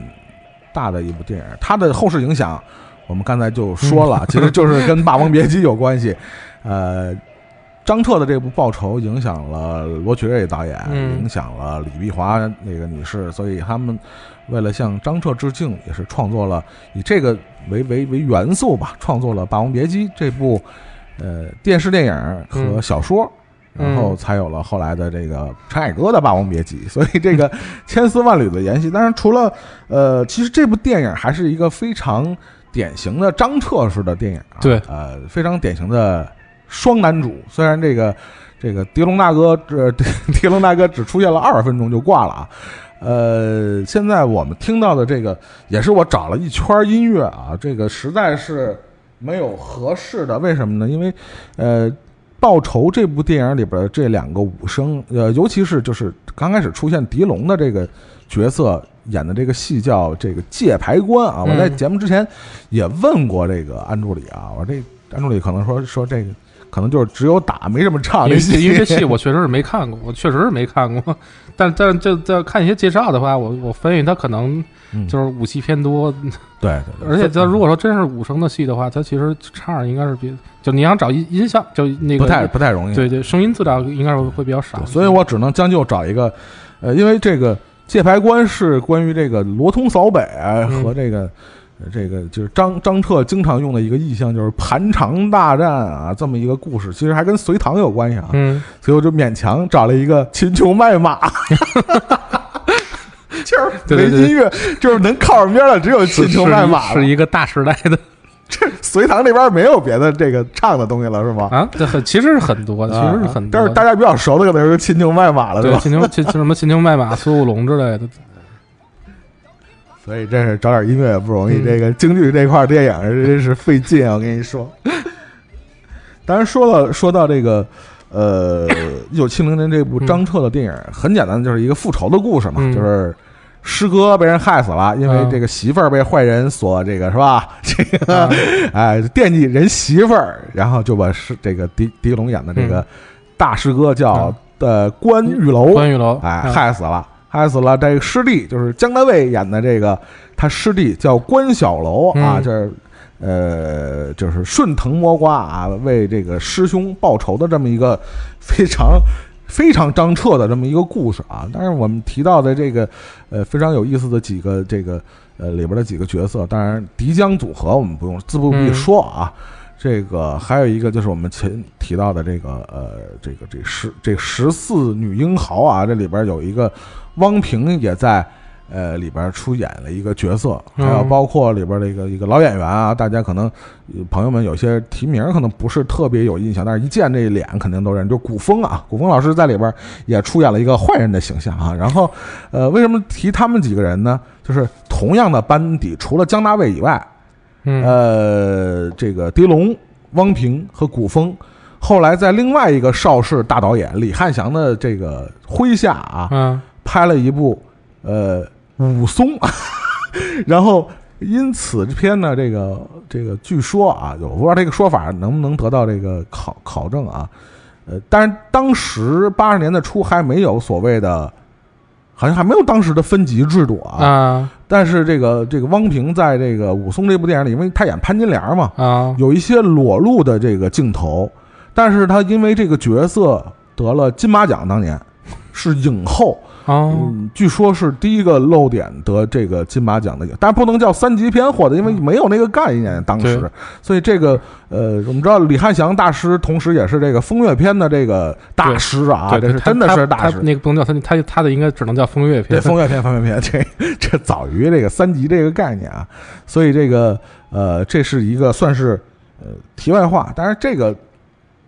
像《水浒》啊、什么《三国演义》这样的改编的，这个我觉得这种戏这种戏曲的这种元素更是随处可见了啊。我觉得他要他们要借鉴的东西，可能就就更是信手拈来啊。这个都，我觉得这都不不不足以这个怎么说，作为一个就这种东西太多了，在当时的这个邵氏的这个这个电影里边啊，就像这种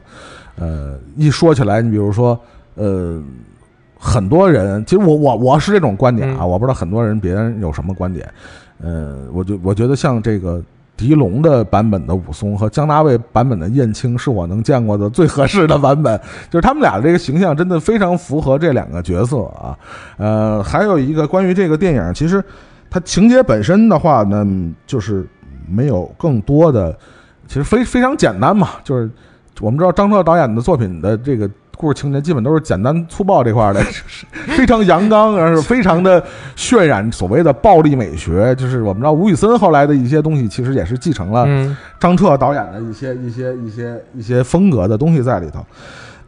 呃，这个电影我觉得需要提的几点就是这个报仇的编剧，编剧其中有一位是也是，呃，当后来也不是后来，一直以来被称为香港四大才子之一的倪匡先生。哦倪匡先生也是。这个邵氏非常著名的电影编剧之一啊，好多电影也能看到这个倪匡先生的这个名字啊。再有一个，这个《报仇》这部电影，当然很多人会被这个吸引注意力的，当然就是迪江组合啊。嗯但是我们要提到这部电影的这个武术指导啊，有两个名字。这个电影的武术指导有两个人，一个是唐家，再有一个是袁祥仁。这是唐家，我们待会儿说啊。这个袁祥仁，呃，你要熟悉周星驰电影啊，啊你想想《功夫》里边那个老乞丐卖他如来神掌秘籍的那个，啊呃，武状元苏乞儿教他醉拳的那个，啊还有那个就是那个《大内密密探零零发》里边那老妖婆子，就是那脸，你知道那就是袁祥啊，仁。那那好袁祥仁，当然袁祥仁另外一个就是非常重要的，我要提到的就是，呃，他的这个胞兄啊，就是他这个哥哥就是袁和平啊，嗯也是。呃，是对对对香港，不光是对香港电影，而且对对，甚至他的影响对影响已经到了这个好莱坞啊，已经嗯改变改变了好莱坞动作电影的一些生态啊。呃，当然要说袁和平，这个能说的东西太多了啊，就号称这个袁八爷是吧？嗯这个甚至有个说法叫叫第一指是吧？第五指天下第一指，当然他的影响力最直接的就是。呃，就是同同朋友们可能更熟悉的就是甄子丹，嗯是吧？这个这个甄子丹也是认可的，算是说算是八爷的一个一个一个嗯徒弟之一啊。对他的整个呃，包括甄子丹后来这个自编自导，他充当武术指导，这好多影响都是来自袁和平。呃，嗯袁和平的影响力就自不必说啊，他导演的这个叫叫那个他他指导的，包括他导演的作品就是叫汗牛充硕，就是就是太多了，就是。嗯呃，除了袁祥仁、袁和平，其实他们这个老袁家这哥几个啊，嗯就跟这个我们刚才说的这个于占元先生的袁家班一样，其实在整个呃香港功夫电影里边也起到了举足举足轻重的作用。嗯而且我们不得不提的就是他父亲，这个这个袁和平先生的父亲叫袁小田啊，他有一个呃什么这个这个历史记录，就算是历史记录，啊。他也是北京人，一九一二年出生在当时还是北平嘛，在北平。啊对，呃，后来去香港发展以后是当当了越剧团的这个武术指导。啊，越剧团的武术指导，对对对啊对，因为越剧里边可能要用一些北派武术的东西啊，要要要他当里边指。然后通过这个也是越剧团的这个关系，后来去发展到电影界。在一九六零年有部电影叫《铁臂金刚》啊，成为说是有记录可查的啊中国电影中国电影史，就包括。嗯就所有华语电影吧，可以说是第一位挂武术指导衔儿的就是袁小天。哦，一九六零年第一个被称作武术指导，因为之前的。呃，很多电影里边的这个，就是当然功夫电影这个时间比这要长，肯定要在一九六零年之前就有了。呃，但是没有专门设武术指导这么一个一个一个头衔一个职位。很多是我记得看过一个纪录片，就是早期的那些默片时期或者黑白片时期的这个黄飞鸿，就关德兴他们时候那个黄飞鸿。呃，当时这个时间嘛，时间是作为反派和这个关德兴的黄飞鸿俩人对打嘛。他们那个当时后来采访，他们就说，就是俩人，就是俩人套，嗯，俩人套招，你知道吗？对，就是演员和演员，因为都会点嘛，对，演员之间互相套招，并没有专门的一个武术指导去去去做这个事儿，就一直到一九六零年第一个。中国电影史上的武术指导就是这个袁和平的父亲袁小田先生，就是我来教你们套招。对，当然，呃，大家听着非常非常古古早这么一个这个传奇人物啊，但是其实我觉得很多人其实应该见过他。他虽然晚年就是七十年代以后就很少担任这武术指导武术指指导这个职位了，但是他又在一些电影里客串，哪些电影呢？呃，大家可以找一找成龙的《醉拳》和《蛇形刁手》里边那个老头儿啊，就是苏乞儿，就是那个这个教他醉拳那老头儿，这个有点酒糟鼻的那个老头儿，那个老头儿就是袁小天，所以这个就是还是非常有意思啊，就是呃，一直到他一九八零年病逝在香港啊，他这个算是对整个的这个呃香港电影的影响啊。包括通过他的这个儿子几个儿子啊，就将这种影响力也是，我觉得就形成了另外 另半壁江山，这是这是非常有意思。就是说，呃，不管是于占元啊，还是袁小田啊，就是这俩北京人啊，是吧？这个这呃，这谁大家都想不到啊！整个香港电影这个呃，这个香港电影的这个武武术和功夫的江山啊，其实是你要这么说来，就是俩北京人打造的。对，其实这个是是是符合香港这个地方在那个年代定位的，就是就又说到就是比如说一代宗师，就是你看王家卫就是对香港的描写，他就其实就是那样的嘛。包括你有时候看张爱玲写的一些什么香港，就他其实就是一个五湖四，就是接纳就那个年代五湖四海来的人 那那样一个地方嘛。但是我们再多说再多说一句，这个呃和这个我们刚才提到的一个电影有关系啊，就是这个。呃，这个后来李汉祥八二年拍的这个武松啊，呃，武松的武术指导其实就跟这个刚才我们说的报仇的武术指导用的是同一个人，叫唐家啊。这个唐家大家可能也不是因为也是比较早的这个，其实大家应该在很多这个戏里也看他客串过的一个角色啊，见着面我估计也是一个半熟脸。他还有一个身份，他就是袁小田的徒弟。就真的就是几大 这个几大派系啊，然后就往上倒都能倒到同一对对，我们再往上倒点啊，这个原这个唐家啊，当时一九六三年的时候，他和另外一个这个另外一个人合作，作为联合的武术指导，后来被这个邵氏啊一块儿聘用啊，这个人的名字叫刘家良。刘家良是我们要是这个熟悉这个老的这个功夫电影的这个朋友们会知道，刘家良他们家祖上是黄飞鸿的，这是亲传的弟子啊，这个不是瞎说的啊，正正经是黄飞鸿的传人啊。所以刘家良这一派就是说他这个硬桥硬马的这个功夫和他这个他和他弟弟刘家辉，他们几个人的这种武武武打的这种设计啊，也是自成一体啊。所以你其实可以这么说，呃，一直到邵氏。据说是邵氏二零零三年他最后一部电影，冠名这个邵氏兄弟的最后一部电影，是刘家良执导的这个《醉马六》，就是大家如果有幸印象的啊，这部电影的主演是吴京。哦，哎是吴京，然后所以说是其实这几个人啊可以说是，真是组成了整个。香港功夫电影的一个版图，一个比较完整的谱系啊，在这里边啊，对，就是就就这东西拿出来是有谱系的，对对对。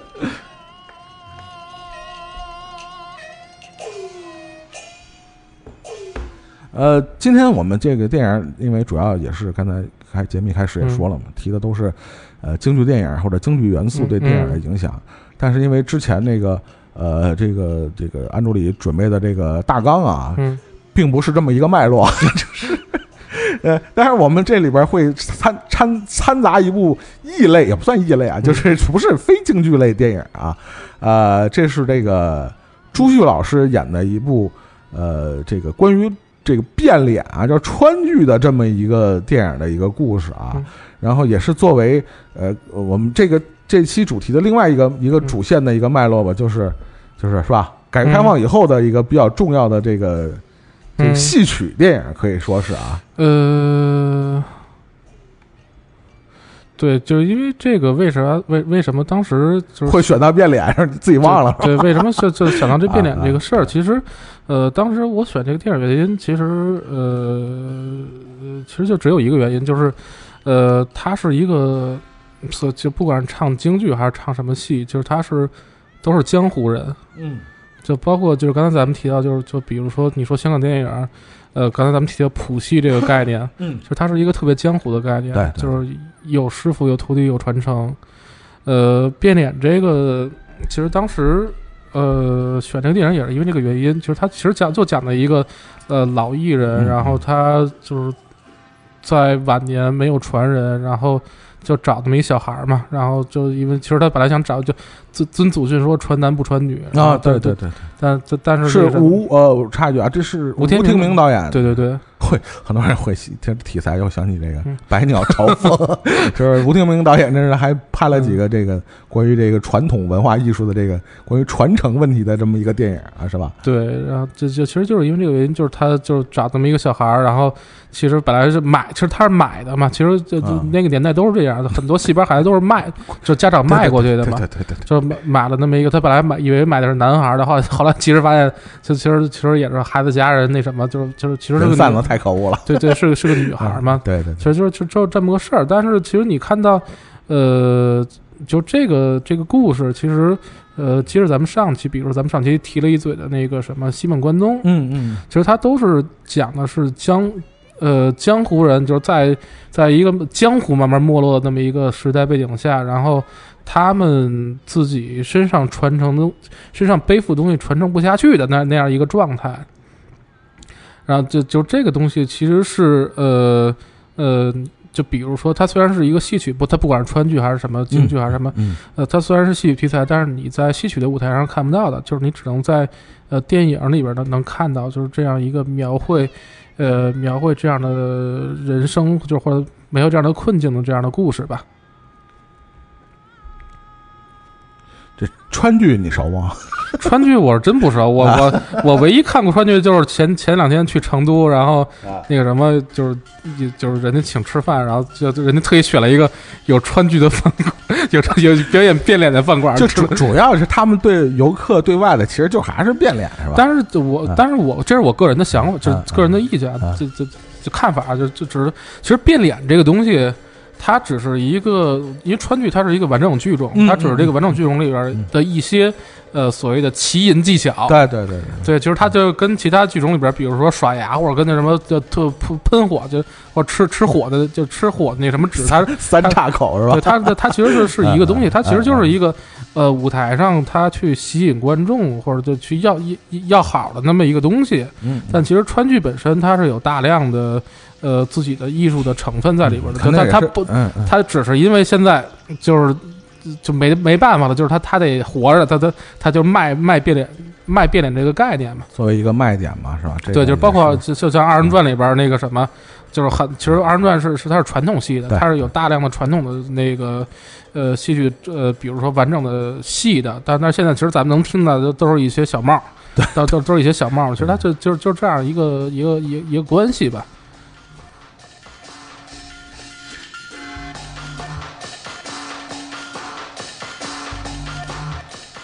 其实其实接这个嗯。上回的这个话题啊，嗯。呃，其实相比较来讲，其实嗯。嗯，就跟你上回说的，就是京剧的这个生生存现状还不算特别惨的，就是、嗯。很多可能这个地方曲种的这个生存现状，可能比比京剧可能还要还要还要惨一点，对，包括可能这个有一些这个地方的这个曲艺啊曲种啊，嗯可能真的已经是濒临灭绝的这种地步了，就是一点都不夸张，可能就是这这这这老先生死了就没了，就这东西啊就没了，我操！对，就是这其实这几年就是就就还稍微好一点嘛，嗯就就尤其比如说八十年代的时候，七八十年代有大量的就是那个戏曲演员就去去转行，就是因为因为因为唱唱唱戏活不下去了嘛，就对对对，就那个就就或者举一个就更近一点例子，关栋天先生，对，就是就周就是以前周周立波那那就是那那那什么那主持人关栋天先生，是是是他是上海就是著名的老生演员，官派的第二代传人。但是就是听过他唱戏的人，应该就是就咱们这一代应该是少之又少了。就包括有很大量的就是那就是那那个年代的，就是京剧演员的他嗯，他 或者说戏曲演员，他活不下去嘛，他是就只能转行干别的。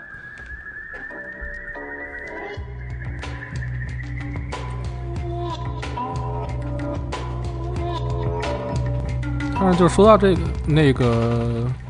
就是所谓的戏曲科班，就做过科的演员去，他去，比如演电视演演电视剧，其实是非常多的。对对。就是不管是什么原因，就是就好就是做，如果你做的功课的话，往回查查，其实就就就举的举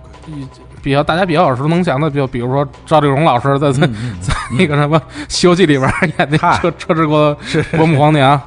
然后包括刚才提到过《霸王别姬》里边，其实有一个那个什么程蝶衣的小跟班儿，就跟打伞那个，其实是著名的叶派的小生，呃。宋小春老师，当当然现在还是也一直在唱戏。其实你会发现，其实他们有大量的就玩票也好，或者客串也好，还是还是呃存在这个状况的。包括秦海璐，那个刘备，因为我我还真看过刘备，这就是有有一些什么录像，当年唱戏的录像，那然后包括那个其袁泉都是做过科班的。啊，袁泉的袁泉他吃亏吃亏在哪儿？长得太好看了，嗨，就扮上以后特别像一就是外国人，然后好就据抠说抠漏眼儿是吧？啊，据说就是因为这个原因，就就是唱不了戏，扮相太西化了，欧化了。对，对那包括其他的一些嗯剧种的一些也是，如我们印象特别深的，是何赛飞，对，何何赛飞就是你现在能找到大量他当年当时唱，就比如说那个越剧，就因为他当时叫什么七七朵金花还是几朵金花之一嘛，啊，然后包括就是什么《红楼梦》里边，就是我就就现在《红楼梦》里边，就是你说不出名字，但是就就是大部分演员都都是就是就有戏曲嗯，对，对科班经验的，什么越剧啊、嗯黄梅啊这块的嗯是吧？都是。当然，我们 虽然有点那个嗯和整个的节目调性不太搭调啊，突然冒出一个这个关于川剧的这个题材的。当然，第一个是因为这个还真是吴婷吴天明老师的一个代表作品啊，再有一个也是朱旭老师的一个嗯代表作品啊。对，朱旭老师确实贡献了非常精彩的演技啊。尤其最近大家在看《华变》啊，就很多朋友们反映 觉得冯远征没有朱旭老师演的好。当然这个我不知啊道这个这个这个评价是哪来的，因为因为我本人我就是我是没看过朱就就那个现场看过朱旭老师演华变，咱们这岁数看过的不太多。对，但但是现场我确实看过冯冯远征的华嗯变，就就是我我觉得就已经是是是非常好了。呃我们刚才说到为什么呃插一个变脸这样的这部电影，就是非京剧的，但是也是跟戏曲有关的，主要是想引出下面有个作品啊，因为这个下面一部作品既和川剧有关系，又和京剧有关系啊。嗯，对，就这个不成问题的问题，就是这个为为啥选这部电影呢？其实就是当时想到还能聊聊什么，就是就是聊聊那些什么戏曲演员去去客串电影，去客串电影。然后这里边儿，呃，有一个角色就是那个应该叫什么姨太呀？是是是是吴姨太三姨三姨太，三姨太，三姨太，三姨太这个演员是就是跟史一红老师，史一红老师是是就上海京剧院著名的就是梅，呃，现在应该叫什么梅派的演员。这个事儿我刚才节目之前还跟那个 呃安助理还讨教过啊，我说那个史一红老师到底属于什么派啊？因为嗯。我看他之前好像就去年还是今年啊，就是在日本去巡演嘛，嗯就是大概的那个，因为那海报是一个日文的啊。嗯什么什么好像是就是京剧什么什么第一人啊，就是这个，当然作为这个商业宣传的这个嗯 title 这个噱噱头，我们能能能理解，就是还大概的意思，就是说可能就是就没上成什么都嗯这几派好像都有涉猎，就是对，就是那个。集多派于一身的京剧这个什么第一人，就大概这个宣传词是这样。对，就是就如果说真要分派的话，可就可能啊，就就我我认为史玉红老师他还是主要是是一个梅派演员，但是就是解放以后有一个啥情况呢？就是就这些呃，或者说改革开放以后大量的呃戏曲学校里边的学员，他是当然他比如说是主攻一派，但是他会有大量的别的派的老师给他说戏。嗯。比如说他他主要学梅派戏，但是就遇遇到有一些程派的戏或者别的派的戏，嗯，会会他会他专门去学，嗯就是比如程派老师给他给他来说戏，所以他可能就比比如什么攻什么什么派，然后就是其中。呃，就是两门报三门报是吧？对，然后比如石一 石，我特别喜欢石一红老师，是因为我觉得他是一个特别有正事儿的，就看着特别有正事儿的那么一个戏京剧演员，就是他是。就是首先自己唱戏上是一是一个有追求的人，他是刀马旦出身，嗯嗯就是身段非常好，就是他可能十几岁的时候就就就拿那个什么全国的那个那什么就是戏曲类的奖项，说一说一题外话，嗯说一题外话，这个 特意查了一下这个石一红老师的这个资料啊，因为就 可可能之前因为我我我个人啊，仅代表我个人观点啊，就是我知知道石一红，他之前不叫这名儿嘛，嗯叫石敏嘛，好像记得叫他最啊他那名儿，就是我我最早知道他，当然已经当时已经是这名伶啊，算是啊，但是是通过另外一个这个 李李成儒老师，哎呦，李李成儒老师跟他是这个是吧嗯前前夫嘛是吧？这个我我知道的这个有这么一位，因为我们是非戏迷嘛，嗯我们肯定是通过别的这个八卦 才了解的。嗯呃，但是因为你知道李成儒老师的这个岁数就不小了，是吧？嗯就我们一直以来就以为这石一红老师怎么也得五五十多岁奔着六张去了，但是查了一下，是石一红老师一九七二年的，对就总共没比我大几岁。对，还有这就是按照现在界定方法，还还是算青青年年演员，青年演员，对，还是算青年演员。就是他，就是我特别喜欢这个这这石一红老师，因为就是他有正事儿，就是自己本宫唱戏，就是唱一些比比如说老师教的东西唱的非常好，然后并且呢，就是他是一个。就是刚才提到，就是他是一个去去去依据理论去寻求创新的那么一个演员。就，然后，当然就 一说他这个演员，就是他一一说史玉红老师，就最近有个事儿，嗯嗯那个什么，咱们一般都是说，比如说好多电影是是，比如说传统的一些戏翻就翻拍，或者说传统戏演过，然后嗯。就出来电影，嗯就比如这这是传，因为戏传统戏曲都是都是传统的故事嘛，然后就是根据这些传统故事又又拍了一些电影电视。但是最近今年有有个新京剧上，叫《新龙门客栈。啊啊，我知道我知道，我看我看了那对对，然后那个是石一石一红老师主演的，而且石一红老师一人分饰两角，对，金镶玉和那叫什么来着？那个这就就是林青霞那角色，对对对对这这俩角色都是都是他演的。对，然后啊就你就是其实呃选这个电影是因为其实就其实主要就是引做个话引子，就是呃京剧表演和就所谓的京剧的舞台表演和自一些比如电影电视上的表演的区别嘛。就你会看到，就是这一代演员他他是开始就是有这个意识去去做这个区别了，因为在舞台上他是即便是有一些微小动作，他也是。呃，比较外放式的，对他要让让人能看到，表现式的啊，对，然后并且他的那些东西都是虚拟化的，对就是呃，就不管是他行船走路什么之类，都是通过他他不船不是真船，马不是真马，他都是通过一些程式化，然后呃意象化的，就是这的的表演方式来呈现的。但是你会看到，就是这一代演员开始他演电影的时候，就开始他是。首先，他演电影，他他知道电影应该怎么演，对对电影应该怎么演，然后并且他是呃在合适的情况下，他会呃把自己熟能生巧的一些戏曲的方式去去展现出来。对对对，就是你说到这个，咱们说到电影嗯，这是不成问题的问题嘛，这个也是著名编剧这个梅峰这个作为导演这样的，是第一部作品，好像是我记得是。呃，原著是老舍先生的原著嘛，然后，但是说到呃史一红这个呃这个在整部电影里的表现，我觉得可以用这个经验来来来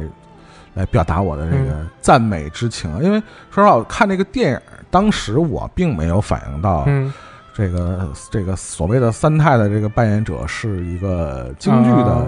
演员啊，但是你主要他是个演个上海人，所以就没往那边想。对，这还真确实是。这你一说京剧，就往北京那边想，确实没想到这个是是是一个上海的这个。但是，呃，你现在回过头来看，就是你嗯因为提到这部电影嘛，我就特意就是大概又去扫了一下嗯这个电影啊。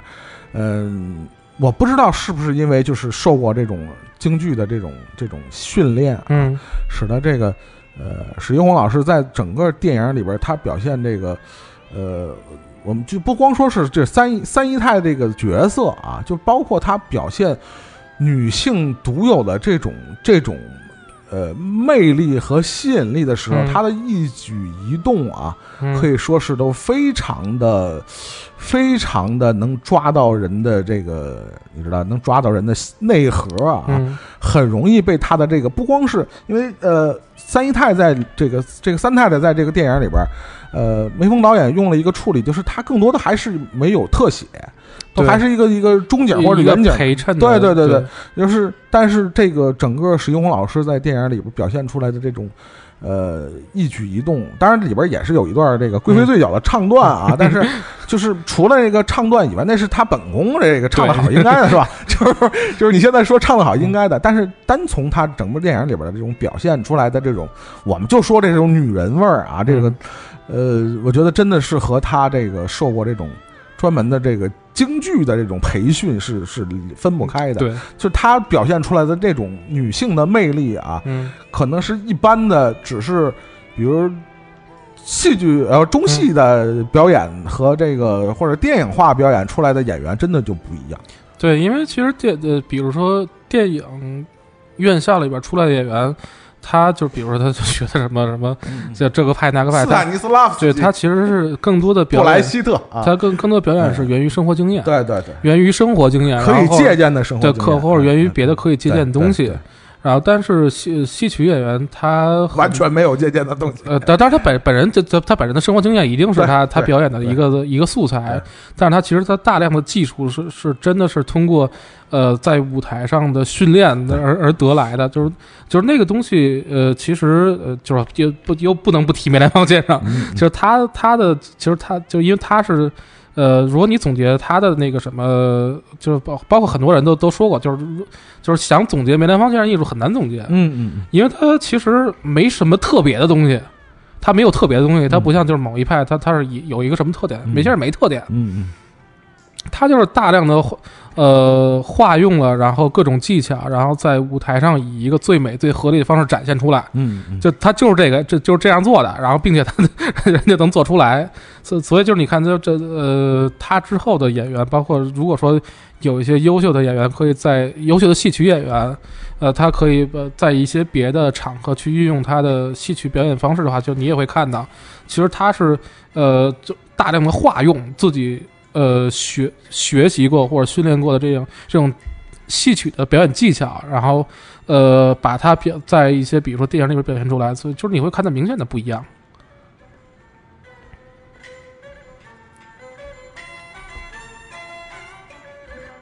其实这个呃，本来在节目这个、这期节目准备之前，本来我也没想到这个安助理会提到这个不成问题的问题这部电影，嗯，包括因为我不是戏迷嘛，所以这个也没想到会提到史玉红，但是我最近却莫名其妙的关 关注起史玉红的这个微博，然后说起来这个我们俩能碰上这事儿也特别有意思啊，因为这个呃呃，我不知道是这个这也不叫不叫外行的话，因为觉得史玉红老师这个整个给我的形象啊，印象特别深，我不知道为什么，就他这个长相还确实还给我留下特别深的印象，呃，导致我这因为最近那个换单位了嘛，嗯这个上下班的时候，我老能碰到一个一个一个女孩啊，就是长得特别像她，就是我有时候老回忆，我这长得像谁？我想半天，因为。不是在我的名单里边特别熟悉的那种名人或者这种艺术家嘛？这女的长得特别像谁谁谁。后来我想半天，我想起来了，哦，是这个史一红老师。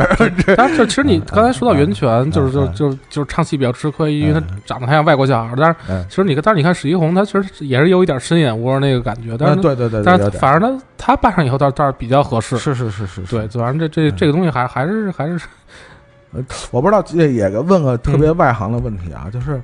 呃，尤其是就是这这这一波所谓青年表演艺术家啊，嗯。他们的，呃，你觉得会不会在就是在这种训练和表演和学习这种，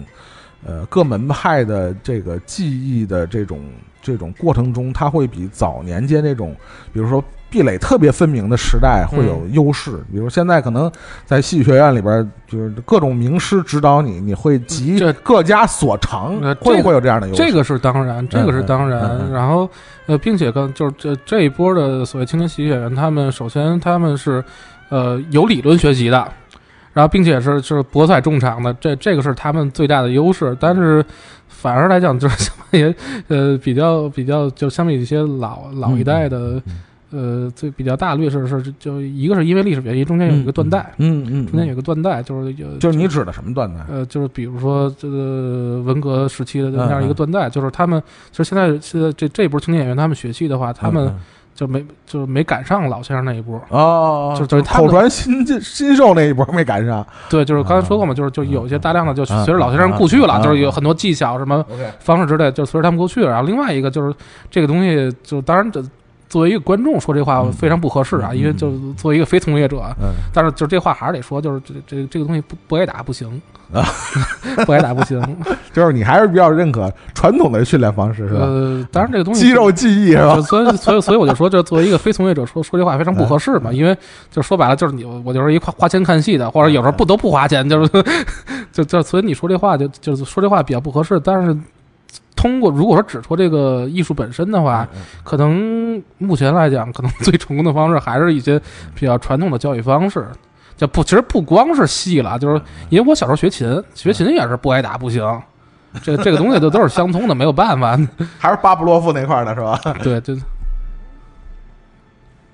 因为非常这个，因为之前这个我说了嘛，我我我我的关注的这个这个所有的这个微博里边，可能转关于京剧有关的，可能就是安助理，然后就是我记得他好像转过一个一个专门吐槽那个各个那个著名年轻表演艺术家的一个段子啊，我我印象有，那个段子我已经忘了。所以但但因为我都不知道不认识啊，所以对我来说这个杀伤力还还比较小，但是确实他因为他提到这个呃，比如不成问题的问题，嗯，我也没想到他会提一个这个年轻的京剧艺术表演家，嗯。就是这个呃，还挺挺挺让我意外的所以就是我就说我关注的点和你关注的点最后能撞一起，还是挺挺奇怪的这事儿。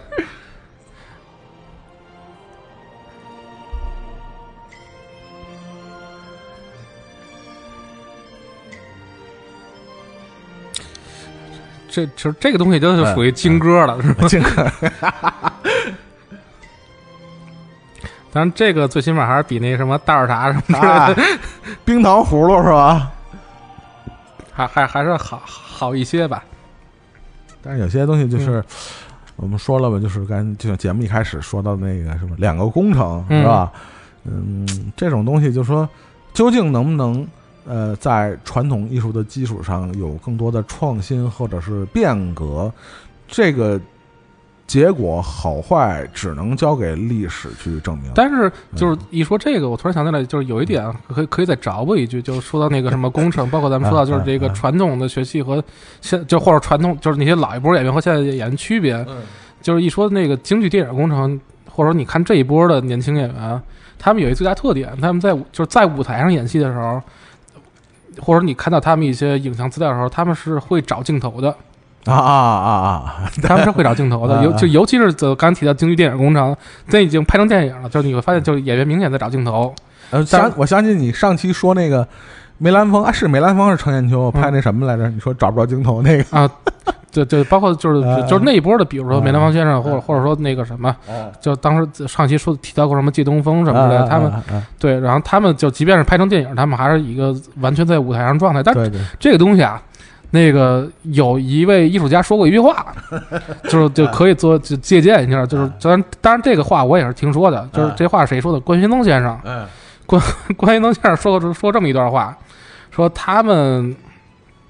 为就是为什么能成为所谓的人民艺术家？嗯他是说。旧社会的时候，就是因为关云松先生他 就是他他那个艺术还是还是更穷一点在。旧社会的时候，是是是，就就是在撂撂白地儿的嘛，对对对就是在在在室外演出，然后前后左右都是观众。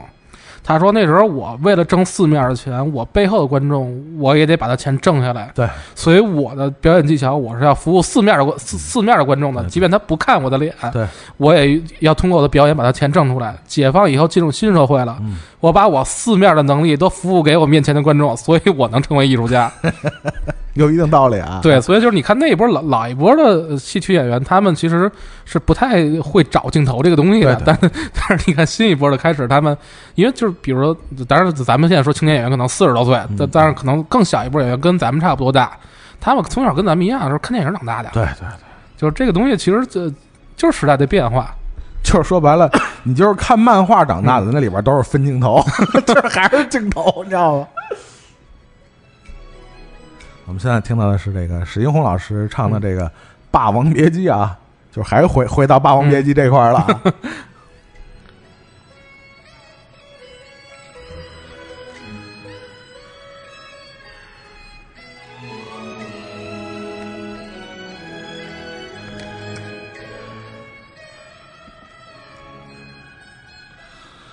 啊、但是今天我们就是关于这个，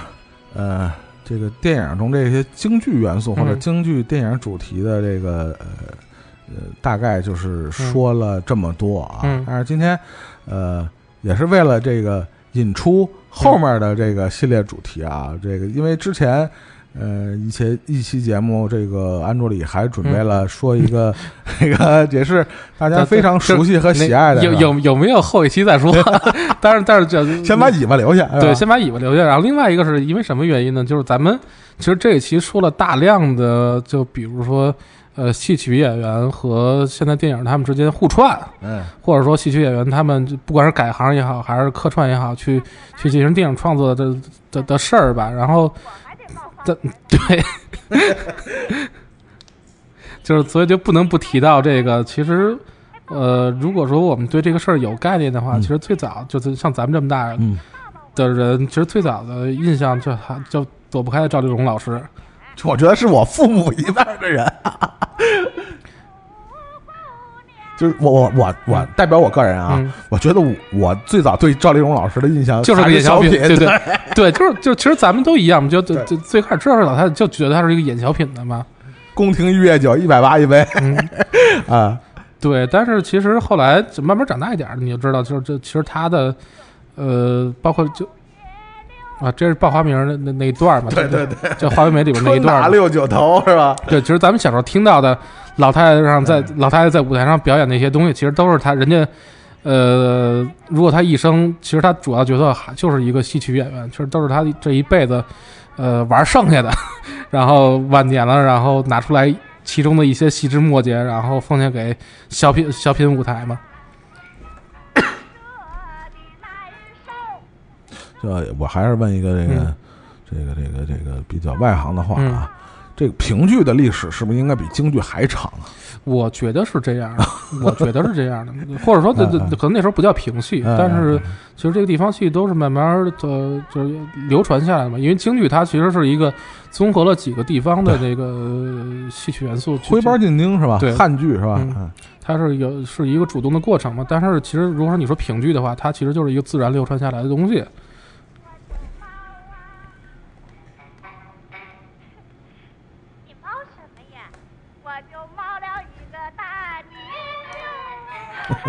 这个嗯和这个呃赵丽蓉老师对唱的这个是另外一位这个大师啊，嗯，这个新新凤霞。新凤霞老师啊，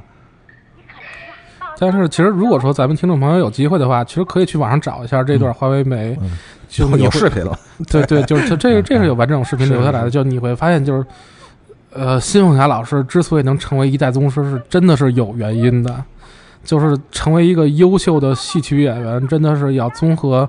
呃各方面的条件，就是你的先天条件，就是你看到新凤霞嗯长得什么样，就是嗯就就那样一个，就是她是有一种劳动人民的美。就是就是，虽然她在这里戏里边是演一个非常骄横的富家小姐，嗯但你会看到，就是她身上是是她的那个美是一个劳动人民的美，就嗯非常的漂亮。然后，并且其实新凤霞老师比赵丽赵丽蓉老师还大一岁，还大一岁，但是你会看到这看出来。对，就是你会发现在在戏里边完全看不出来，然后并且你看到他唱戏的时候，就是他的那个戏就是唱功技巧是，呃，任何就是他，因为他前一代的演员我没有听过，但是他比如他之后的演员，嗯我觉得是是是很难复制的，就是他的技巧太棒了。就是我觉得，呃，我们作为一个外行的角度来看啊，就是能把一个地方戏种啊、曲艺戏种，呃，推广到让全国人民都知道的他的名字，我觉得这确实不是一般人能做到的啊。对，这这是一个大家更熟悉的 邢凤霞老师的唱段。就我不听戏都知道啊。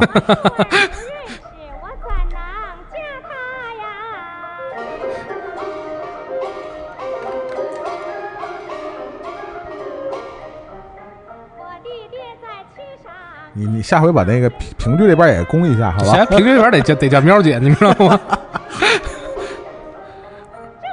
但是就是说回那个赵丽蓉老师，就是其实呃，之所以拿到咱们这个节目里边说，其实因为她还是通过电影拿了呃非常多的荣誉的，就呃，但是就你会发现就，就是他拿，比如说拿东京影后那个过年那个电影，嗯呃，你会发现他的表演其实更多的是。当然，他有一些，比如说开头那段，比如什么，就一开始打着板儿就迎财神那一段，他是嗯呃，跟你看着挺像小品的，就是他就属于那种戏曲的表演方式，就是比较夸张、比较诙谐的。但其实你看到的，就是过年里边他大量的表演是是非常内敛的，其实已经我觉得很接近这个就是电影的对对表演的就就是生活化的那种表演。会看到老太太，其实她在演电影的时候，她就更多的是那种体验派，就是她完全是基基于她生活的经验。当然，这因为赵忠老师其实他生活。就就就那那那一波那个年代的，就是演员，其实生生就是他们的身世都是非常悲惨的嘛，对对对，就比比较凄惨的。就嗯你发现，就是她其实老太太在电影里边儿，她呃演戏的时候，她是大量的，她没有受过训练，他没有受过电影表演的训练，但但但他全完全是基于自己的生活经验，然后做做出一个最自然的呃表现来。我觉得这个是是就是这现在这一波演员。但当然很就恭喜他们，就是他们跟跟咱们一样生长在新时代，然后生活非常幸福，这个是很难做到的没。错，没错就两种体系嘛，两种完全不同的表演体系。这对，就是就就是大家其实现在提到赵丽蓉老师，很多人都会说，看就跟自己的什么奶奶、姥姥一样，就 就就完全就是自己家的一个长辈的那样一个，就是那个样子。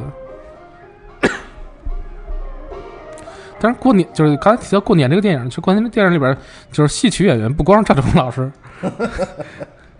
你要说猴哥是吧？对对，还有还有还有六六老师们。六老师，六老师，但是你会发现，就是六老师演的是真好，对，那那戏真的都没有毛病，没没有谁有毛病演。的是太好了。真的，那个过年那戏，嗯这个、这个，虽然说实话，那个主题不太适合合家、合家欢乐的那么就不太适合过年时候看，不太适合过年时候看。但那确实这个表现出来了嗯过年、呃经常会出现的嗯另外一个景观啊，嗯其实这是真实的发生在我们生活里面的嗯会出现的情况，嗯，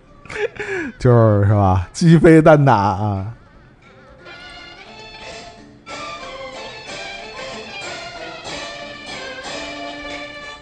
称心的女婿，还要自己找大妹子。这或或者这样啊，你那个，呃，下期啊，你要是搞不定一个剧种，那咱们就是或或者以黄河为界，或者以长江为界，就是北方曲种、嗯南方曲种，话，这种这么划分啊，没准儿那个凑一期节目还好凑点，是吧？有可能呕心沥血，然后搞搞搞一搞北方，南方的人 主要你听不懂，你知道吗？是是是是，就是暂时从评论来讲，还没有人挑毛病，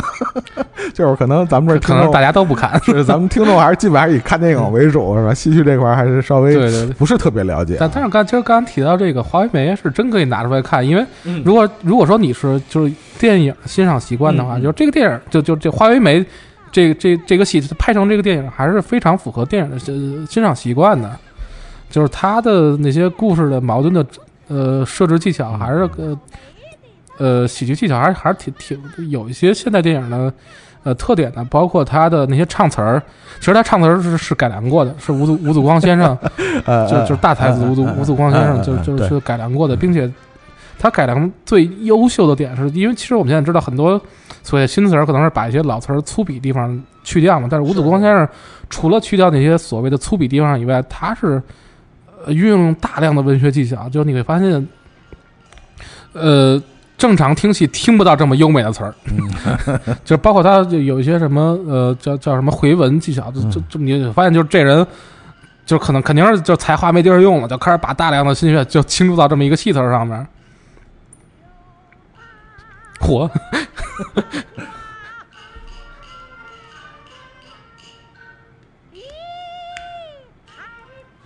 我们现在听到是这个常香玉老师唱的，也是就是